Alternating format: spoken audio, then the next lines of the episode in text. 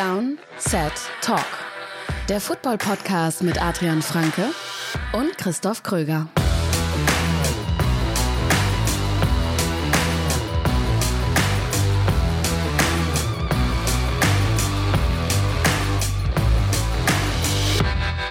Herzlich willkommen, neue Folge Down Set Talk. Das ist der offizielle NFL-Podcast von RTL mit mir, Christoph Kröger und natürlich auch mit Adrian Franke. Einen wunderschönen guten Tag. Mit einem wieder genesenen, einigermaßen genesenen Adrian Franke. Ja, Montag musste leider Mhm. krankheitsbedingt ausfallen. Uns hat es nacheinander mit Magen-Darm erwischt. Aber jetzt sind wir wieder in der Lage, eine Preview aufzunehmen und nicht irgendeine Preview, sondern die letzte Preview 2023. Und es ist die Preview auf Woche Nummer 17, also die vorletzte Woche in der NFL. Und wir haben wieder ein volles Buffet mit dabei. An Top-Spielen, natürlich. Äh, aber auch unsere Kategorien, die wir letzte Woche, seit letzter Woche neu am Start haben. Von Story der Woche bis hin zum Außenseiter der Woche. Auch da alles mit dabei. Und als kleinen Ausgleich sozusagen für die ausgefallene Montalk-Folge gibt es eine neue Folge NFL Classics bei RTL Plus exklusiv. Und zwar zu welchem Thema, Adrian? Also ursprünglich das Thema Weihnachten, äh, aber keine Mm. Sorge, also wenn ihr jetzt nicht mehr im Weihnachtsspirit seid, äh, die Folge ist trotzdem, glaube ich, hörbar, weil Weihnachten ist wirklich nur so das erste Sprungbrett.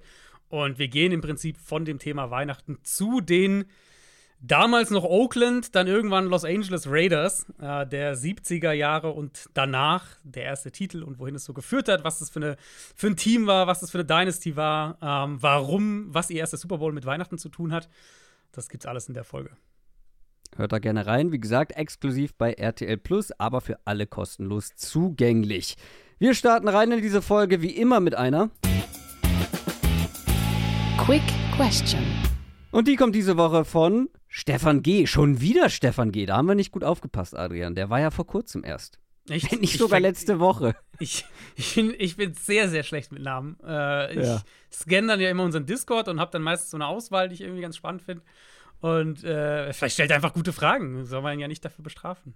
Also, irgendwie kommt mir das Ganze schon komisch vor, denn es gibt ja den, oder gab lange den Running Gag bei One Football, wo ich äh, vorher gearbeitet habe. Ähm, da gab es ja auch immer so ein QA und da war Stefan E. eine Legende, was Fragen angeht. Stefan E. war in gefühlt jeder Folge mit dabei. Jetzt ist es Stefan G. bei Downset Talk, alles klar. Ähm, aber wie gesagt, ist eine gute Frage und die Frage lautet, kurz und knapp, wie bewertet ihr die Regular Season dieses Jahr auf einer Skala von 1 in Klammern zäh, katastrophal, wie die Patriots oder die Jets Offense, bis hin zu 10 Unterhaltungsfeuerwerk aller 49ers oder Dolphins Offense? Die Frage wurde offensichtlich vor dem Monday Night Game gestellt. Ähm, ja, Adrian, auf einer Skala von 1 bis 10, wie gut ist sie, die Saison?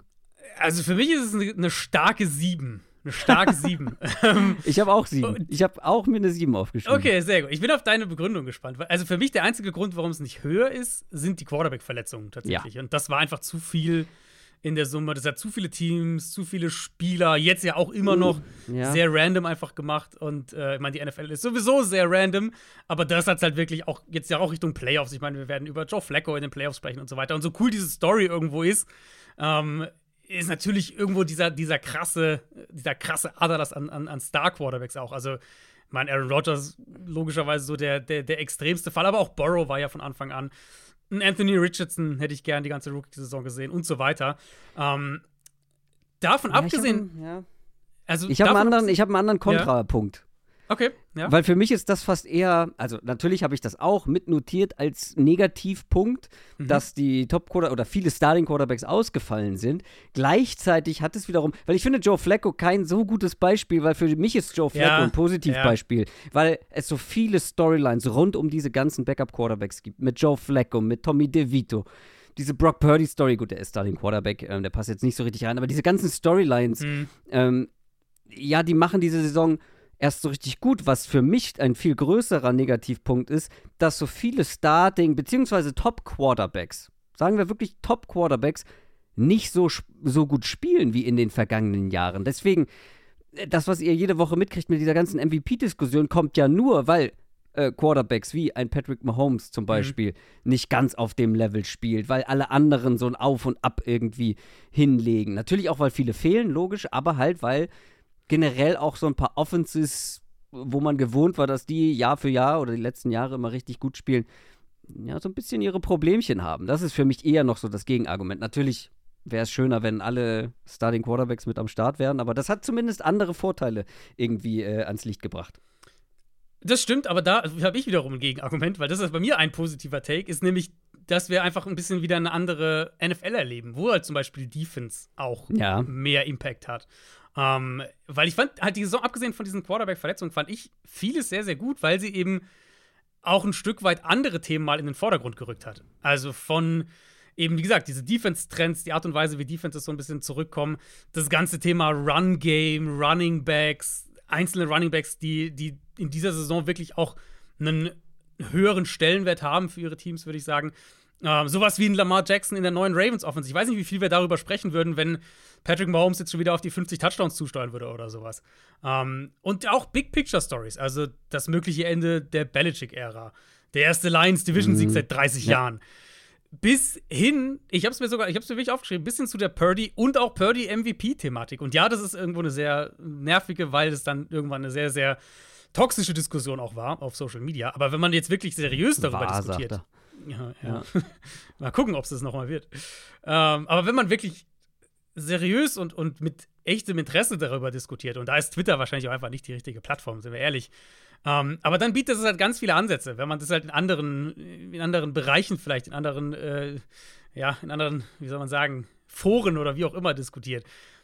Was ist überhaupt ein System-Quarterback? Und wie wichtig kann der Quarterback in so einem System mit diesen Umständen sein? Und auch solche Sachen wie, wo machen wir die Trennung zwischen Antizipation beim Quarterback und was ist mehr Vertrauen aufs Play-Design? Inwieweit verändert das das, was wir mit Purdy in, in, San Francisco sehen? Inwieweit verändert das vielleicht die Art und Weise, wie Teams Quarterback im Draft auch bewerten im Zusammenhang mit ihrer Offense, mit ihrem Offensive Coordinator oder ihrem Head Coach? Also da steckt ja auch richtig viel gehaltvoller Diskurs drin, selbst in dieser ganzen Aber Warum kann Purdy MVP sein oder nicht? Diskussion. Und deswegen hat mir selbst das Thema dieses Jahr Spaß gemacht, nur vielleicht halt nicht auf Twitter. Ja, da würde ich wiederum, also natürlich widerspreche ich dir nicht in dem Punkt, ähm, was du eben meintest, dass halt andere ähm, Aspekte wieder mehr in den Vordergrund rücken. Da sind ja auch äh, einige Aspekte mit dabei, die mir persönlich auch sehr liegen. Da will ich nicht widersprechen. Gleichzeitig würde ich halt äh, anzweifeln, ob das jetzt die Saison unique macht, ähm, dass wir auch in diesem Jahr wieder über einen zum Beispiel Quarterback sprechen, der in die MVP-Diskussion gekommen ist, wo wir sagen, naja gut, wie viel ist da, wie wertvoll ist er wirklich für zum Beispiel eine Offense. Aber das ist ein anderes Thema, das will ich gar nicht aufmachen. Ähm, ich möchte noch einen Pluspunkt hinzufügen, warum es bei mir auch eine 7 geworden ist. Und zwar, auch das ist jetzt nicht unbedingt super einzeln, äh, einzigartig, was die Saison angeht. Aber ich habe gerade dieses Jahr das Gefühl, zum einen, die kompetitive Dichte ist dieses Jahr mindestens mal genauso extrem wie in anderen Jahren, aber ich finde noch einen Ticken extremer, weil mhm. du hast nicht diese Überfliegerteams. Du hast nicht diese Teams, die alles kaputt walzen. Du hast die 49ers, die mal drei Spieler am Stück verlieren. Du hast die Eagles, die ein bisschen straucheln plötzlich. Ähm, in der AFC sowieso. Und dann auf der anderen Seite hast du, boah, maximal nicht mal eine Handvoll Teams, die wirklich hinterher hinkt. Also dieses Mittelfeld ist dieses Jahr so extrem groß mhm. und extrem viele Überraschungen. Also wenn ich, ich habe extra nochmal auf die Prediction-Notizen geguckt von diesem Jahr und ich habe es mir auch nochmal letztes Jahr angeschaut.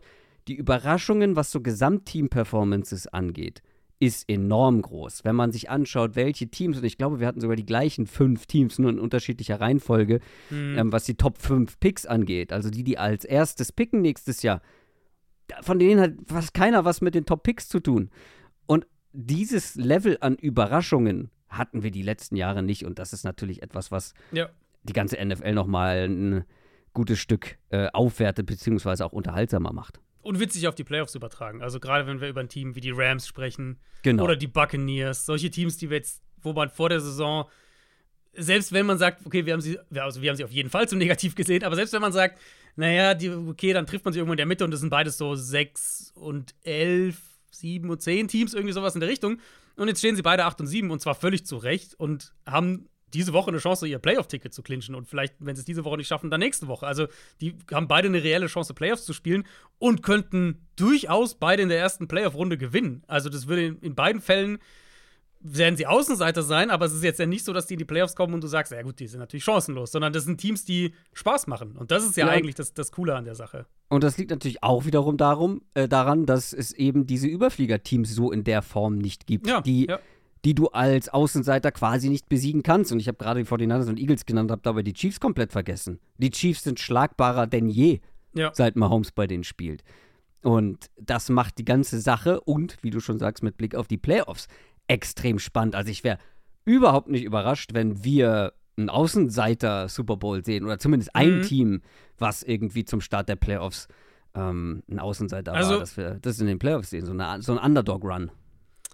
Ich wir kommen nachher noch auf die 49ers, deswegen sage ich jetzt nicht zu viel, aber ich bin immer noch der Meinung, dass, oder ich, ich tue mich immer noch schwer damit, ein Team zu sagen, dass die Niners schlägt. In der NFC, natürlich kann es in einem Playoff-Spiel immer passieren, aber in der AFC ist für mich komplett offen. Also ja, die Ravens sehen aus wie das beste Team aktuell, aber in der AFC, finde ich, ist es wesentlich enger da oben, weil du dir immer, du kannst dir vorstellen, das kriegen wir ja diese Woche, reden wir auch gleich drüber, dass die Dolphins die Ravens schlagen. Du kannst dir vorstellen, natürlich können die Chiefs an irgendeinem perfekten Tag die Ravens auch schlagen in den Playoffs. Ähm, da kann, finde ich, da ist noch, das ist noch wesentlich enger zusammen. In der NFC sind es für mich schon immer noch die Niners. Da wäre ich überraschter, wenn es ein anderes Team wäre als in der AFC, wo es, finde ich, mehrere Teams gibt. Ja, also ich bleibe bei Ravens äh, gegen 49ers. So wie mhm. vor der Saison. Mhm, ja. News aus der NFL. Fangen wir an mit einer schlechten Nachricht für die Minnesota Vikings, denn die haben den nächsten Playmaker verloren. TJ Hawkinson wird den Rest der Saison ausfallen. Ja, also diesen, die Vikings sind generell mit ordentlich, ordentlich Schlagseite aus diesem Lions-Spiel gegangen. Ähm, Jordan Addison fällt ja jetzt wahrscheinlich auch erstmal aus. Bei Hawkinson ist es mit Abstand die gravierendste Verletzung, Kreuzbandriss und zwar beide Bänder, also ACL und MCL im rechten Knie. Und dementsprechend natürlich die Saison vorbei und realistisch betrachtet auch der Start der kommenden Saison, würde ich sagen, ist ein sehr, sehr großes Fragezeichen dahinter. Ähm, rein von den Erfahrungen, die wir jetzt die letzten Jahre hatten, Kreuzbandriss im Dezember, würde ich davon ausgehen, dass wir Hawkinson wahrscheinlich erst in der zweiten Saisonhälfte nächstes Jahr sehen. Und bei den Jaguars ist die Leidensmisere von Trevor Lawrence noch nicht beendet. Ganz im Gegenteil, der hat sich wieder neu verletzt. Das, ja, das zieht sich halt leider wirklich wie ein roter Faden durch die Saison von, von Trevor Lawrence. Immer wieder mit Verletzungen zu kämpfen. Jetzt ist es die Schulter. Jaguars haben schon mal Matt Barkley vom Practice Squad der Giants geholt, um nochmal eine Absicherung zu haben hinter CJ Beathard, der ja ansonsten starten würde. Wenn Lawrence nicht spielen kann diese Woche, und so langsam muss man sich natürlich das schon fragen, ähm, mit, wie viel, mit wie viel Blessuren kannst du ihn reinschmeißen? Wenn der nicht spielen kann, dann gibt es halt echt eine Chance, dass die gegen Carolina richtig Probleme sogar kriegen. Und dann, hm.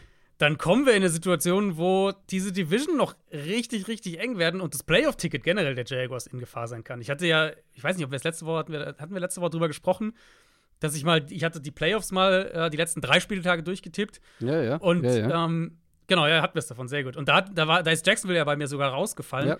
durch die eine Niederlage halt gegen Tampa Bay. Die haben sie jetzt tatsächlich kassiert. Wenn die noch eins verlieren von diesen letzten beiden, und was natürlich ohne Trevor Lawrence definitiv passieren kann, dann sehe ich echt eine Chance, dass, dass Jacksonville die Playoffs noch verpasst. Ja, wie gesagt, wir haben schon vor Wochen darüber gesprochen, dass das ein mhm. realistisches Szenario ist. Und ich sag mal so, vielleicht sprechen wir über das Spiel noch später. Mhm. Dann haben die Niners sich tatsächlich noch mal verstärkt auf den letzten Drücker. Was haben sie gemacht? Ja, also ähm, man kann den Niners, glaube ich, wirklich nicht vorwerfen, dass sie nicht alles versuchen würden. Äh, sie haben Sebastian Joseph Day geholt, der äh, bei den Chargers entlassen wurde, kurz nach der Brandon Staley-Entlassung. Übers Waiver Wire hat ihn niemand geholt mit dem Vertrag und dann hat, hat San Francisco direkt danach zugeschlagen. Also äh, allein, wenn man in diesem Kalender ja guckt, was, was die für ihre Defensive Line, die ja eh schon eine Stärke war, gemacht haben, mit Javon Hargrave als Free Agency Signing, Chase Young als Deadline Trade und jetzt eben mit äh, mit Joseph Day nochmal ein guter Run, Defend, äh, Run Defending, Defensive Tackle mit dazu. Und das ist ein Spieler, der natürlich ist natürlich ein Roleplayer, klar. Aber es ist einer, der ihnen vielleicht helfen kann, weil wir haben gesehen, dass diese Interior Defensive Line manchmal wackelt gegen den Run. Dazu Arik Armstead mit Verletzungsproblemen dieses Jahr. Und Hargrave ist ein toller Interior Pass Rusher, aber kein konstanter Run-Stopper. Und das kann Das kann ein netter Boost für so einen Playoff-Run sein, wo es ja Playoffs in erster Linie ja wirklich Tagesform und Matchups. Das, das komme ich immer wieder darauf zurück. Tagesform und Matchups in den Playoffs. Und eventuell musst du halt in den Playoffs die, die Run-Games der Lions oder der Eagles stoppen. Und da kann so ein Spieler durchaus eine Hilfe sein. Das war's auf jeden Fall von den News. Wir schauen auf Woche Nummer 17. NFL Preview. Und bevor wir über die Top-Matchups der Woche sprechen, sprechen wir bzw. Adrian über die mhm. Szenarien, die so anstehen, weil, wie gesagt, es sind nur noch zwei mhm. Wochen zu spielen und so langsam wird es ernst im Playoff-Rennen.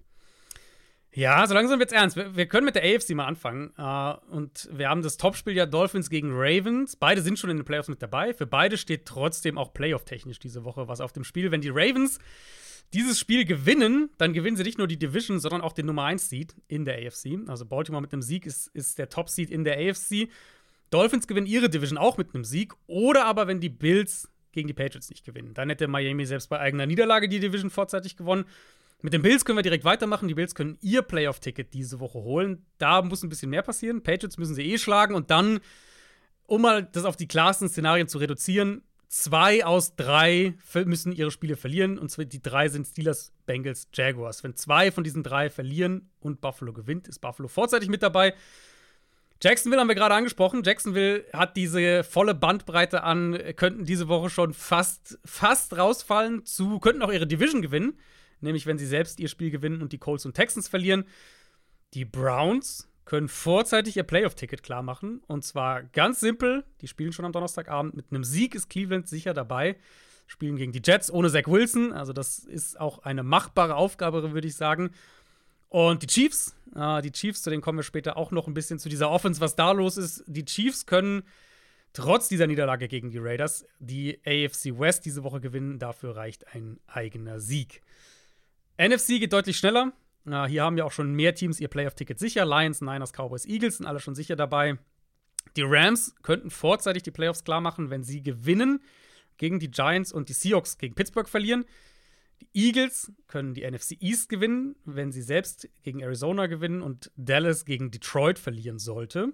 Tampa Bay hat das klarste Szenario. Die können die Division aus eigener Kraft gewinnen. Dafür brauchen sie nur einen Sieg gegen die Saints und die Niners theoretisch, obwohl sie jetzt dieses Spiel gegen Baltimore verloren haben, könnten diese Woche den Nummer 1 Seed holen. Dafür müssten allerdings drei Dinge passieren. Eigener Sieg gegen Washington, das ist, denke ich, machbar.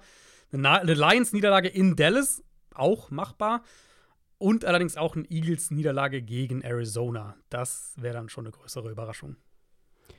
Also, das einmal zusammengefasst, bevor wir in die Previews gehen. Aber wir werden natürlich die wichtigsten Punkte auch nochmal in den Previews aufgreifen. Da setzen wir aufs Prinzip Wiederholung, damit ihr auch gut vorbereitet in den NFL Sonntag, hätte ich beinahe gesagt, reingeht. Aber es geht auch mal wieder Samstag los. Eigentlich schon Thursday Night natürlich. Äh, Thursday Night Game gibt es auch. Aber wir starten mit unseren Previews in der Nacht auf Sonntag. Um 2.15 Uhr ist Kickoff zwischen den Dallas Cowboys und den Detroit Lions. Die Lions stehen 11 und 4, haben gegen die Vikings gewonnen. Die Cowboys 10 und 5, die haben gegen die Dolphins verloren. Und das ist ein Topspiel. Das ist ein Topspiel zwischen zwei Teams, wo man sich aber fragen muss, ist das wirklich ein Top-Tier-Topspiel? Hm. Beide für die Playoffs schon qualifiziert, aber sind das zwei Teams, wo es wirklich am Ende für den ganz großen Wurf reichen kann. Fangen wir mal mit den Cowboys an. Die spielen jetzt endlich wieder zu Hause. Das ist gut so, weil sie haben wieder das nächste ja. Auswärtsspiel verloren. Mhm. Es sieht sehr nach Nummer 5 Seed aus in der NFC. Das bedeutet, man hätte in den Playoffs das ein oder andere Auswärtsspiel, wenn man in den Super Bowl kommen will. Das ist jetzt nicht gerade hilfreich mit der Statistik. Aber jetzt erstmal zu Hause gegen die schlechteste Pass-Defense der Liga mittlerweile, zumindest eine der mhm. schlechteren. Ein Nick Mullins durfte da letzte Woche über 400 Yards werfen. Gut, auch ein paar Interceptions. ja. Aber trotzdem zu viele Yards. Problem der Cowboys Offense ist ja auch eigentlich nicht das Passspiel. Das wird mhm. hier höchstwahrscheinlich sehr gut funktionieren, sondern das Run-Game. Das war wieder mal echt wenig, was da am Boden zustande ja. kam. Und die Lions sind da auch recht gut aufgestellt defensiv, ganz anders als gegen den Pass. Also die Wahrscheinlichkeit, dass da wieder die Hauptlast auf Dak Prescotts Schultern liegt, ist ziemlich hoch. Auf jeden Fall. Ähm, deswegen finde ich auch ein klarer Headliner auf der Seite des Balls ist die Offensive Line der Cowboys und allen voran eben Tyron Smith. der nicht gespielt hat gegen Miami. Wieder eine Rückengeschichte bei ihm. Da wäre ich dementsprechend auch sehr vorsichtig mit einer Prognose. Und äh, Chuma Edoga hat ihn auf Left Tackle vertreten, hat direkt fünf Quarterback-Pressures individuell zugelassen. Terrence Steele auf der rechten Seite nochmal vier. Und das war ja so der essentielle Takeaway zu diesem Cowboys-Dolphins-Spiel, was die Seite des Balls, also Cowboys Offense angeht. Prescott stand bei der Hälfte seiner Dropbacks unter Druck und hat bei 19 Dropbacks unter Druck nur fünf Pässe angebracht. Und äh, das ist natürlich schwierig dann. Und Prescott spielt eine sehr gute Saison, aber das ist halt immer noch das, was der Offense den Zahn irgendwo ziehen kann. Vor allem eben, wie du gesagt hast, weil die Cowboys nicht dieses konstante Run-Game haben, um sowas dann zu kontern, um zu sagen, okay, heute ist der Pass nicht da, ja, dann laufen wir halt für 150 Yards oder sowas. Und dann ist es halt schwer für diese Offense on Schedule zu bleiben, weil das Passing Game dann manchmal mehr Unterstützung bräuchte und die dann eben häufiger fehlt. Das war eben, wie du gesagt hast, auch gegen Miami so, dass Pollard halt nicht viel am Boden machen konnte. Inklusive, ja, das wird bestimmt viele von euch gesehen haben, diese Szene, dieser Run, der halt einfach ein Touchdown sein muss. Aber statt nach außen zu beschleunigen, kommt er nochmal so nach innen zurück, wird dann noch getackelt, wird quasi einmal in der Luft gedreht und vor der Goal-Line gestoppt, äh, also zu Boden gebracht und dann beim nächsten Play fummeln die Cowboys den Ball weg. Ähm, Detroit hat eine gute Run-Defense, also wird es auch hier schwer sein. Und falls sie, falls die Cowboys wieder so eine klare Schwachstelle in Pass-Protection haben, wo Detroit immer wieder angreifen kann, dann wird es wahrscheinlich auch da wieder so sein, dass Detroit zumindest ein bisschen dieser Offense Probleme bereiten kann. Natürlich ist es das Mismatch zwischen den Cowboys Receivern und dieser Lions Secondary. Mm.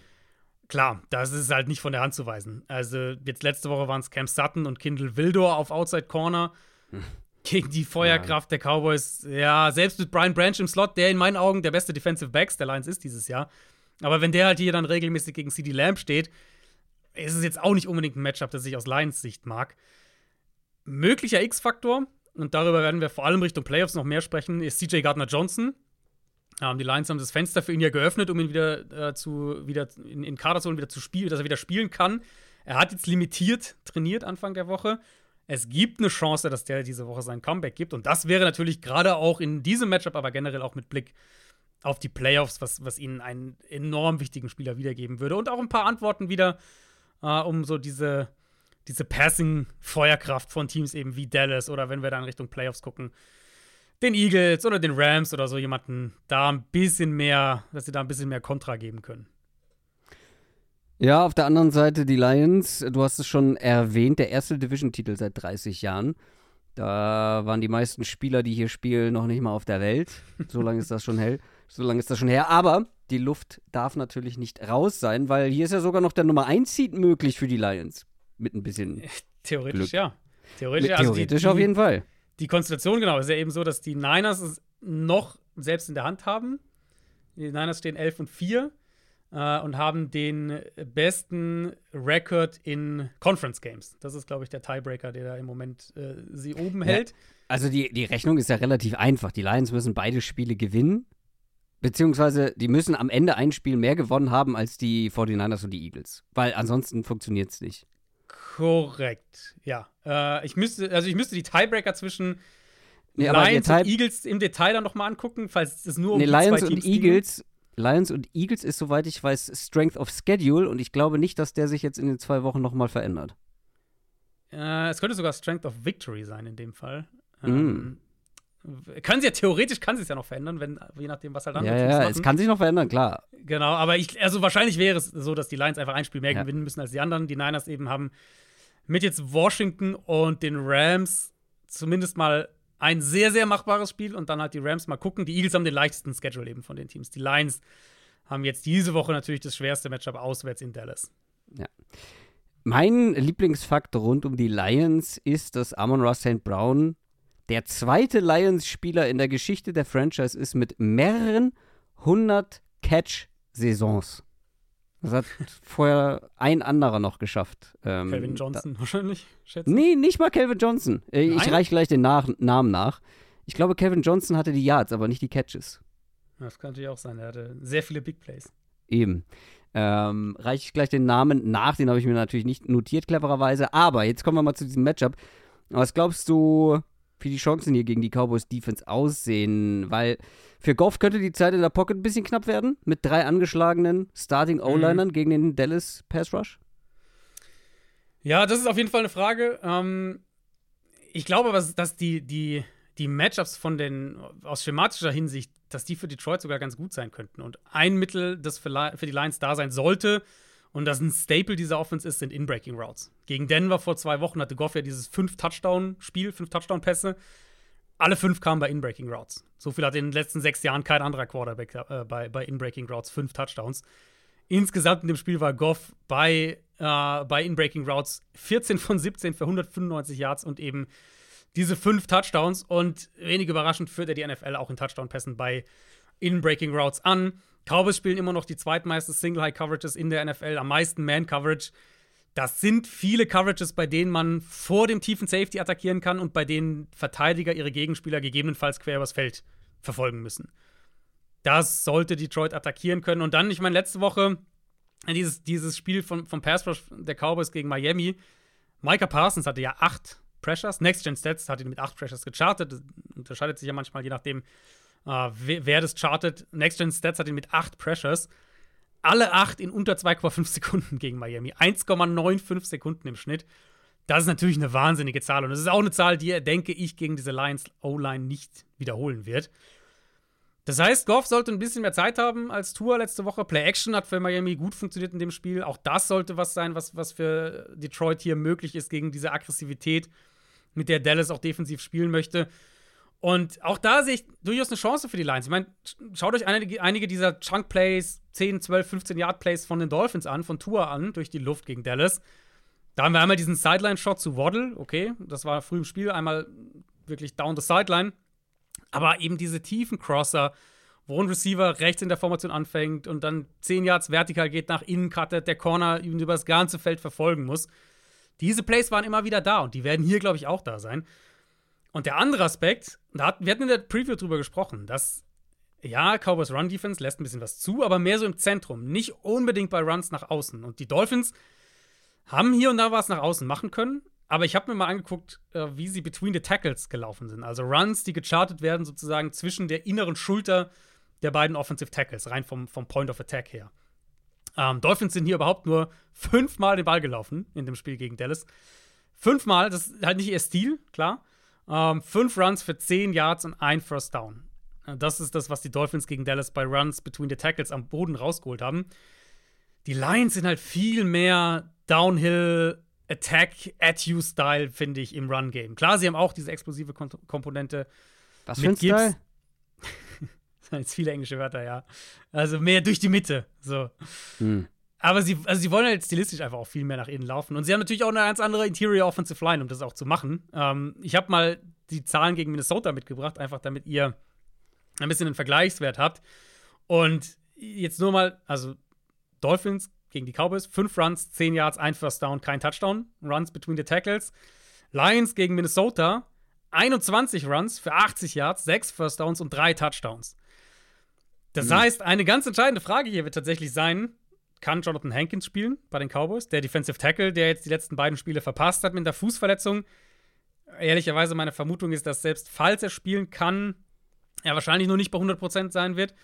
Und wenn der nicht spielt oder eben nicht der Faktor ist, der er sein muss, dann sehe ich hier ein echtes Problem für Dallas. Weil dann glaube ich, dass Detroit sie genau da angreifen kann, wo die Cowboys Defense verwundbar ist, eben mit Play-Action, In-Breaking Routes, Crossern und das kombiniert mit einem Downhill-Run-Game. Und dann muss man ehrlich sagen, dass diese Cowboys Defense die letzten Wochen doch auch schlagbar war und, und, und sehr, sehr verwundbar teilweise ausgesehen hat. Und Jamir Gibbs sieht mhm. unschlagbar aus. Zumindest teilweise. Gefällt mir richtig gut. Äh, kleiner, ähm, kleiner Nachtrag noch zu dieser Statistik. Also es stimmt wirklich. Calvin Johnson hatte zwar 200 Catch-Saisons, aber nicht Regular Season only. Ah, Einmal hat er die Postseason okay. dafür gebraucht und ansonsten hatte er nur eine Saison 2012 mit 122 Catches, aber sonst immer 100 unter 100 geblieben. Äh, Herman Moore war der andere oh. mit zwei mal 100 Catches. Gut, Amon Ra hat natürlich auch ein Spiel mehr zur Verfügung. Das hilft natürlich dahingehend. Dallas ist zu Hause mit sechs Punkten Favorit. Das ist mir zu viel und ich glaube, du wirst dem zustimmen, wenn ich dich richtig ja. verstanden habe. Ja. Weil ich glaube, du musst aus Dallas Sicht verhindern, dass das ein Shootout wird. Aber wenn es einer wird, dann kann ich mir gut vorstellen, dass die Lions gewinnen. Also, du hast die offensiven Details angesprochen. Ich glaube, dass die Lions Offense dann da wirklich auch punkten kann. Das Over-Under liegt bei 53,5, also es werden Mhm. höchstwahrscheinlich sehr viele Punkte hier fallen. Und dann bin ich gespannt, ob die Cowboys da halt nur durch die Luft mithalten können, ohne ein Ja. Basic Run Game. Ja, das ist halt so ein bisschen auch schon die, äh, die Playoff-Prognose ne, für Dallas, wenn wir sagen, Ja, das ist eine schon. Defense, die mittlerweile verwundbar ist und das ist ein Team, was wahrscheinlich eher dann häufiger hier und da mal, gerade jetzt, wenn wir über die NFC-Playoffs sprechen, mit halt Teams mit offensiver Feuerkraft, wahrscheinlich Shootouts gewinnen müssen. Das ist wahrscheinlich ein Team, das vom Passing-Game getragen werden muss, die Cowboys. Und das ist ein gutes Passing-Game, aber wie sehr vertrauen wir dem dann in den Playoffs? Deswegen, ich bin, ich bin voll bei deiner Prognose. Ich glaube auch, dass das Richtung Shootout geht. Und dann kann das in beide Richtungen gehen. Deswegen sind mir die sechs Punkte auch zu viel. Also die Heimstärke für die Cowboys spielt da wahrscheinlich viel rein. Ja, natürlich. Aber äh, ich, ich finde ehrlicherweise, die Lions im Moment sehen halt auch nicht schlechter aus einfach als Dallas. Wir machen am Sonntag weiter mit einem Spiel, das um 19 Uhr startet. Die Baltimore Ravens gegen die Miami Dolphins.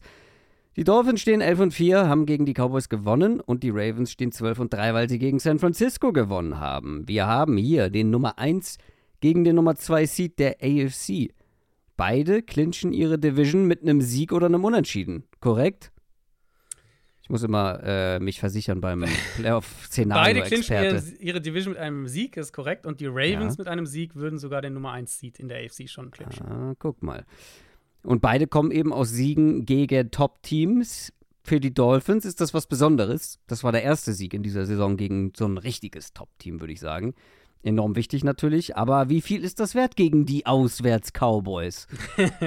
da kommt jetzt direkt der nächste Test, weil jetzt kommt das Team, das, wie gesagt, die 49ers geschlagen hat. Und das machst du nicht mal so eben.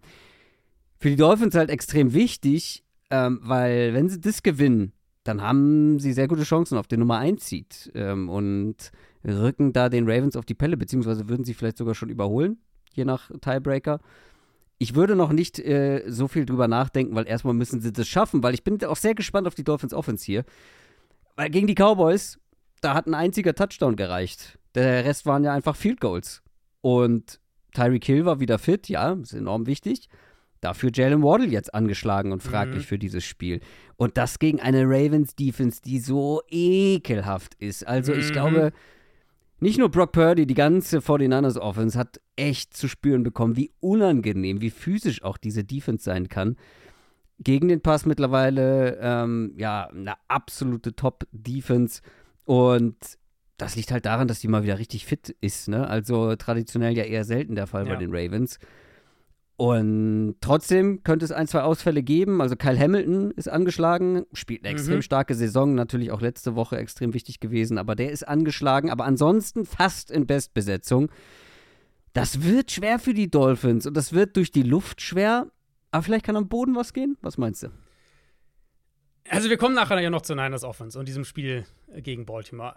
Eine spannende Frage und es lässt sich halt hier so schön übertragen, weil wir natürlich auf ein, jetzt, Ja. es geht jetzt hier gegen Ähnlichkeiten. genau, ein ähnliches Gerüst zumindest mal hat. Ne, für mich ist es irgendwo ein, ein super spannende, eine super spannende Probe auf, aufs Exempel. Gegen San Francisco hatten die Ravens viel Erfolg mit dieser Mischung aus Pressure und sehr, sehr vielen Post-Snap, Rotationen, Post-Snap-Umstellungen. Dingen, die den Quarterback vor, vielleicht sogar unmittelbar nach dem Snap genau glauben lassen, dass ein bestimmter Raum da sein wird und, und äh, dann der aber nicht da ist. Und diese Offenses, also Shanahan, McVay, McDaniel, die basieren halt eben stark auf, auf Timing, auf Räumen auch. Und das heißt, der Quarterback ist halt auch ein Stück weit darauf trainiert, darauf zu vertrauen, dass dieser Read dann auch da ist und den Ball dann halt zu einem bestimmten Spot zu werfen. Deswegen sehen wir ja bei Tour teilweise diese wahnsinnig tiefen A-Dots, also äh, durchschnittliche Tagetiefe in unter 2,5 Sekunden. Das liegt ja nicht daran, ich meine, Tyreek Hill ist sehr schnell, aber es liegt ja nicht immer daran, dass Tyreek Hill in dem Moment schon 15 Yards downfield ist, sondern dass Mhm. Tour halt weiß, wo der Ball hin soll und ihn in den Raum wirft und der, der, einer seiner schnellen Receiver dann dahin laufen kann. Ähm, die Ravens haben damit Purdy Probleme bereitet und ich denke, damit können sie auch Tour Probleme bereiten. Auch wenn das natürlich hier noch mal, finde ich, fast ein schmalerer Grad ist, wenn man defensiv so viele Teile in Bewegung hat und das eben gegen diesen Speed, den Miami dann aufs Feld bringt.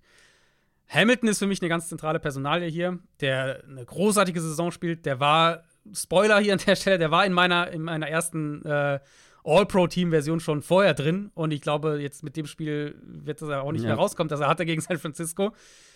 Musste verletzt raus ähm, später in der Partie. Knieverletzung. Harbour hat nach dem Spiel gesagt, es sieht nicht allzu schlimm aus und die sind optimistisch. Also gehen wir mal davon aus, dass er spielen kann. Das ist einer ihrer wichtigsten Matchup-Spieler auch, eben für dieses ganze Chaos, das Baltimore defensiv nach dem Snap kreieren will, aus Sicht der Offense weil Hamilton eben alles kann. Also Deep Safety, Slot, Titans covern, Inboxen, den Run verteidigen, wirklich alles machen kann. Um, ähm, und die Ravens haben eben gegen San Francisco gezeigt, dass sie auch gewillt sind, deren 21 Personnel, also Fullback drauf, Running Back, Tight End, mit Nickel Personnel defensiv zu verteidigen. Also mit fünf Defensive Backs und nicht mit Base Defense, mit drei Linebackern. Und das haben sie geschafft. Und das ist super wichtig, um dieser Offense ein paar Easy Buttons zu nehmen. Und die Dolphins sind ja eben die andere 21 Personnel Heavy Offense in der NFL. Im, also ähnlich wie San Francisco. Das heißt, Baltimore sollte den Team Speed, den Linebacker Speed haben sie ja eh, aber auch den Team Speed haben, ähm, um die Outside Runs der Dolphins vielleicht ein bisschen zu stoppen. Bisschen besser als andere Teams. Und dann bin ich halt gespannt, ob sie zum einen Druck auf Tour machen können. Bei Second Down, bei Third Down und ob sie Tour zu falschen Reads, falschen Ent Entscheidungen verleiten können. Äh, Gerade natürlich in so einem Matchup wäre es für Miami extrem wichtig, Jalen Waddle zu haben. Äh, mit der Knöchelverletzung gegen Dallas, da hieß es zuerst Anfang der Woche, ja, das könnte ihn den Rest der Regular Season kosten. Der ist vielleicht erst in den Playoffs wieder da. Inzwischen gibt es ein bisschen mehr Optimismus, dass der vielleicht sogar diese Woche spielen kann. Mal gucken. Aber diesen Spieler zu haben, der zusätzlich zu Hill und den Running Backs eben die Defense stressen kann. Ich glaube, das ist in, in, in keinem Matchup wäre das wahrscheinlich kritischer für Miami als gegen diese Ravens Defense. Mhm. Und dann müssen wir natürlich auf die Offensive Line gucken. Also das da ging ja dafür oder sollte nicht untergehen, was die Ravens da teilweise gegen San Francisco gemacht ja. haben. Ähm, und jetzt die, die Dolphins Line, Austin Jackson hat nicht gespielt gegen Dallas, Robert Hunt hat wieder nicht gespielt, beide sind fraglich. Diese Liam Eichenberg Center Geschichte, naja, na, funktioniert nicht so wirklich bisher. Und die Ravens können halt auch im Zentrum Druck machen. Also, wenn Tua den Ball länger halten muss, dann wird die Offensive Line für Miami hier auch ein Thema sein. Auf der anderen Seite finde ich die Ravens Offense kurios tatsächlich. Ich weiß nicht, ob ich irgendwas übersehe oder ob du es mir erklären kannst, aber so gefühlt ein bisschen wie die Eagles letztes Jahr, nur anders. Denn eigentlich will man sie kritisieren durch die Luft zu inkonstant. Ich meine, ich habe es auch schon häufiger mal angesprochen und kritisiert. Durch die Luft zu inkonstant. Dieses Base-Run-Game ist mal da, mal wieder nicht so da. Ein bisschen hot and cold. Wo ist so die richtige Baseline? Jetzt mal abgesehen von Lama Jackson. Aber dann hast du halt immer wieder diese Big Plays. Durch die Luft, am Boden vor allem natürlich auch. Vor allem über Lama Jackson, der außerhalb der Pocket dann auch wieder viel kreieren kann. Dann weißt du, dann, dann rollt er da aus der Pocket raus, wirft auf den Checkdown, der ähm, läuft dann halt nochmal 20 Yards nach dem Catch. Es bedeutet, sie zu limitieren, ähm, heißt nicht, dass du sie stoppst. Überhaupt mhm. nicht. Und da bin ich halt sehr, sehr gespannt hier drauf, weil die Dolphins also wir haben schon tausendmal jetzt drüber gesprochen, es ist gefühlt auch in jeder Übertragung mindestens einmal Thema. Die Dolphins Defense mit ihren, mit ihren leichten Boxes, mit ihren zwei tiefen Safeties die ganze mhm. Zeit. Mhm. Gegen jemanden wie Jalen Hurts hat es ganz gut funktioniert, beziehungsweise Jalen Hurts war als Runner nicht so der Faktor. Und generell habe ich mal geschaut, lassen die Dolphins gegen Quarterbacks wenig Rushing Yards dieses Jahr zu, aber das müsste doch in der Theorie wirklich gefährlich werden jetzt gegen einen Lamar Jackson, wenn du halt alles rund um die Line of Scrimmage beziehungsweise in der Box halt ähm, so soft verteidigst. Habe ich da irgendwie einen Denkfehler? Also, ähm, das müsste doch eigentlich ganz gut funktionieren für Lamar Jackson. Ich glaube auch, dass es ein kritischer Teil des Ravens Gameplans hier sein kann. Ähm, die Dolphins jetzt gegen, gegen Dallas konnten sie halt mit ihrem Pass Rush auch viel machen. Ja. Das wird hier schwieriger, weil die Ravens mit ihrer Offensive Line jetzt dann doch eine ganze Ecke stabiler aussehen. Kleine Einschränkung dazu: Wir haben immer noch diese Momente, wo Spieler rein und raus irgendwie müssen. Ja, das ist ja immer noch irgendwie eine Storyline in Baltimore, dass dann einer der Tackles für ein paar Plays raus muss oder sowas. Also irgendwas ist da immer noch nicht ganz 100%, aber die, wenn die Starter drauf sind, dann ist es vor allem in Pass Protection eine wirklich, wirklich solide Line. Ähm, und dann hast du halt diesen anderen Faktor, den du gerade angesprochen hast. Wenn Lamar Druck bekommen hat, gegen die Niners jetzt, dann war, hat er halt sensationelle Plays dagegen gemacht. Die, der hatte 12,6 Yards pro Pass, wenn er Pressure hatte gegen San Francisco. Fünf First Downs bei 12 Pressure Dropbacks hat er produziert. Hm. Ich bin extrem gespannt drauf, was Vic Fangio defensiv machen will, um diese Offense Probleme zu bereiten, weil ich, ich vertraue Miamis Run Defense genug, dass ich denke, dass sie das Base Run Game der Ravens stoppen können. Aber ja, das sieht, finde ich, auch nicht so gut aus insgesamt. Genau. Mhm. Ohne Keaton mit. Mitchell allen voran. Richtig, da fehlt halt wirklich noch ihr, ihr Big Play Punch. Da fehlt jetzt ja. noch dazu. Wenn sie halt in ihren leichten Boxes sind, kam ich zu genau dem gleichen Take, kann das halt Räume für ein Lamar Run-Heavy-Spiel oder, oder Run-Heavy-Gameplan ähm, öffnen. Dann haben wir einen Spieler wie Isaiah Likely, der ein immer größerer Teil dieser Offense wird. Baltimore kann da vielleicht viel underneath, intermediate attackieren. Safety Play bei den Dolphins war wackelig letzte Woche. Javon Holland hat jetzt die letzten vier Spiele verpasst. Ich weiß nicht, ob der in der Regular Season noch zurückkommt, ob wir den vielleicht erst in den Playoffs wiedersehen. Savin Howard ist auf jeden Fall angreifbar dieses Jahr. Und die Linebacker der Dolphins, ich würde sagen, Coverage ist jetzt nicht die Kernkompetenz unbedingt. Hm. Deswegen bin ich sehr, sehr auf den Gameplan gespannt, weil was wir von Lamar dieses Jahr sehen und warum ich diesen Lamar-Train auch so fahre seit, seit Wochen, eigentlich seit schon ganz früh, ganz früh in der Saison, ist, dass er halt ein richtig guter Quick-Game-Ballverteiler sein kann in dieser Offense, wenn die Offense es ihm erlaubt, so zu spielen. Und wenn du das bekommst von ihm, dieses Quick-Game-Passing plus was er kreieren kann als Scrambler, plus was du im designten Run-Game von ihm bekommst, allein diese verschiedenen Aspekte, die eine Defense dann verteidigen und berücksichtigen muss, plus die Big Plays, die diese Offense eben kreiert. Das, das ist halt das, was du gerade gesagt hast. Das ist halt so dieses Gefühl, irgendeine ein, eine Sache zündet halt immer dann doch irgendwie. Und dann können sie über die Schiene dann ein Spiel offensiv mitgewinnen. Und hier glaube ich halt, du willst diese Dolphins-Defense eigentlich genauso attackieren. Also Quarterback-Runs, um diese leichten Boxes zu attackieren, Underneath Passing Game, Plays in der Mitte des Feldes machen. Und das ist eine Kernkompetenz der Ravens. Da ist halt wichtig, spannende Frage für mich. Passen sich die Dolphins an? Sehen wir ein bisschen eine andere Version dieser Defense? Gewinnen sie vielleicht die Line of Scrimmage doch mehr, als wir das jetzt denken und, und bereiten Baltimore so Probleme? Weil der Punkt ist ja halt auch, also wir haben es jetzt sehr Ravens-freundlich formuliert zu sagen, aber diese Defense ist legit. Das ja. will ich auf jeden Fall festhalten. Und das macht Miami auch zu einem gefährlichen Playoff-Team, dass sie halt eben nicht nur mit Shootouts in den Playoffs gewinnen, sondern dass die eben ein Run-Game haben, dass die eine Defense haben. Und gegen Dallas war das ja letztlich so. Also es war ein dominanter Auftritt gegen eine, würde immer noch sagen, Top 5 Offense. Und das darf Dolphins-Fans, glaube ich, extrem viel Optimismus Richtung Playoffs geben. Jetzt ja. will ich halt sehen, ob sie das wiederholen können gegen eine ganz andere Offense und natürlich eine Offense, die sie in den Playoffs auch wiedersehen könnten. Und das ist für mich hier noch mal mh, schon noch mal eine schwierigere Herausforderung für Miami. Und ich, ich könnte mir vorstellen, dass die Ravens da mehr Erfolg auf jeden Fall haben, als Dallas das letzte Woche hatte. Nur mal für den Hinterkopf. Seit 2020, das war Lamar Jacksons zweites Jahr in der NFL, hatte er mindestens 200 Rushing Yards Spiele in der Regular Season. 2023, dieses Jahr, steht er bei einem Spiel. Hm. Nur mal so. Ich meine, gegen Jacksonville hatte er 97, aber es zählt nicht. Zählt natürlich ja, nicht. Sind keine 100, das ist richtig. Ja, wer weiß, vielleicht kommt dieses 100 Rushing Yards Spiel ja, diese also, Woche. Es ist, ich weiß, es ist halt witzig, wir kamen jetzt ja beide unabhängig voneinander zu der Idee, dass das hier passieren könnte. Ähm, und deswegen ist ja so spannend, dieses Katz-und-Maus-Spiel, weil die Dolphins logischerweise auch darauf gucken und sagen, wie verhindern wir denn, dass Lamar Jackson hier für 120 Yards läuft? Ja. Ähm, ob also, sie halt werden die schon wissen dass ja, ja, genau, das eine Gefahr ist. aber ob sie halt einen gezielten Effort dahingehend unternehmen, das zu verhindern, mhm. oder ob sie halt sagen, naja, okay, wenn Lamar Jackson für 100 Yards läuft, wir aber nichts im Passspiel zulassen, dann gewinnen wir wahrscheinlich trotzdem. Das ist ja so ein bisschen dann die Kalkulation und, und welche, was. Ja, und bisher, bisher muss man ja sagen, Vic Fangio geht dann eher den Weg, schlagt uns durch die Luft. Oder? Nein, schlagt uns am Boden. Äh, schlagt uns am Boden, ja, ja, genau. Nee, genau, nee, nee. Ja. Na, mhm. nee, ich meine, da hast du schon richtig gesagt.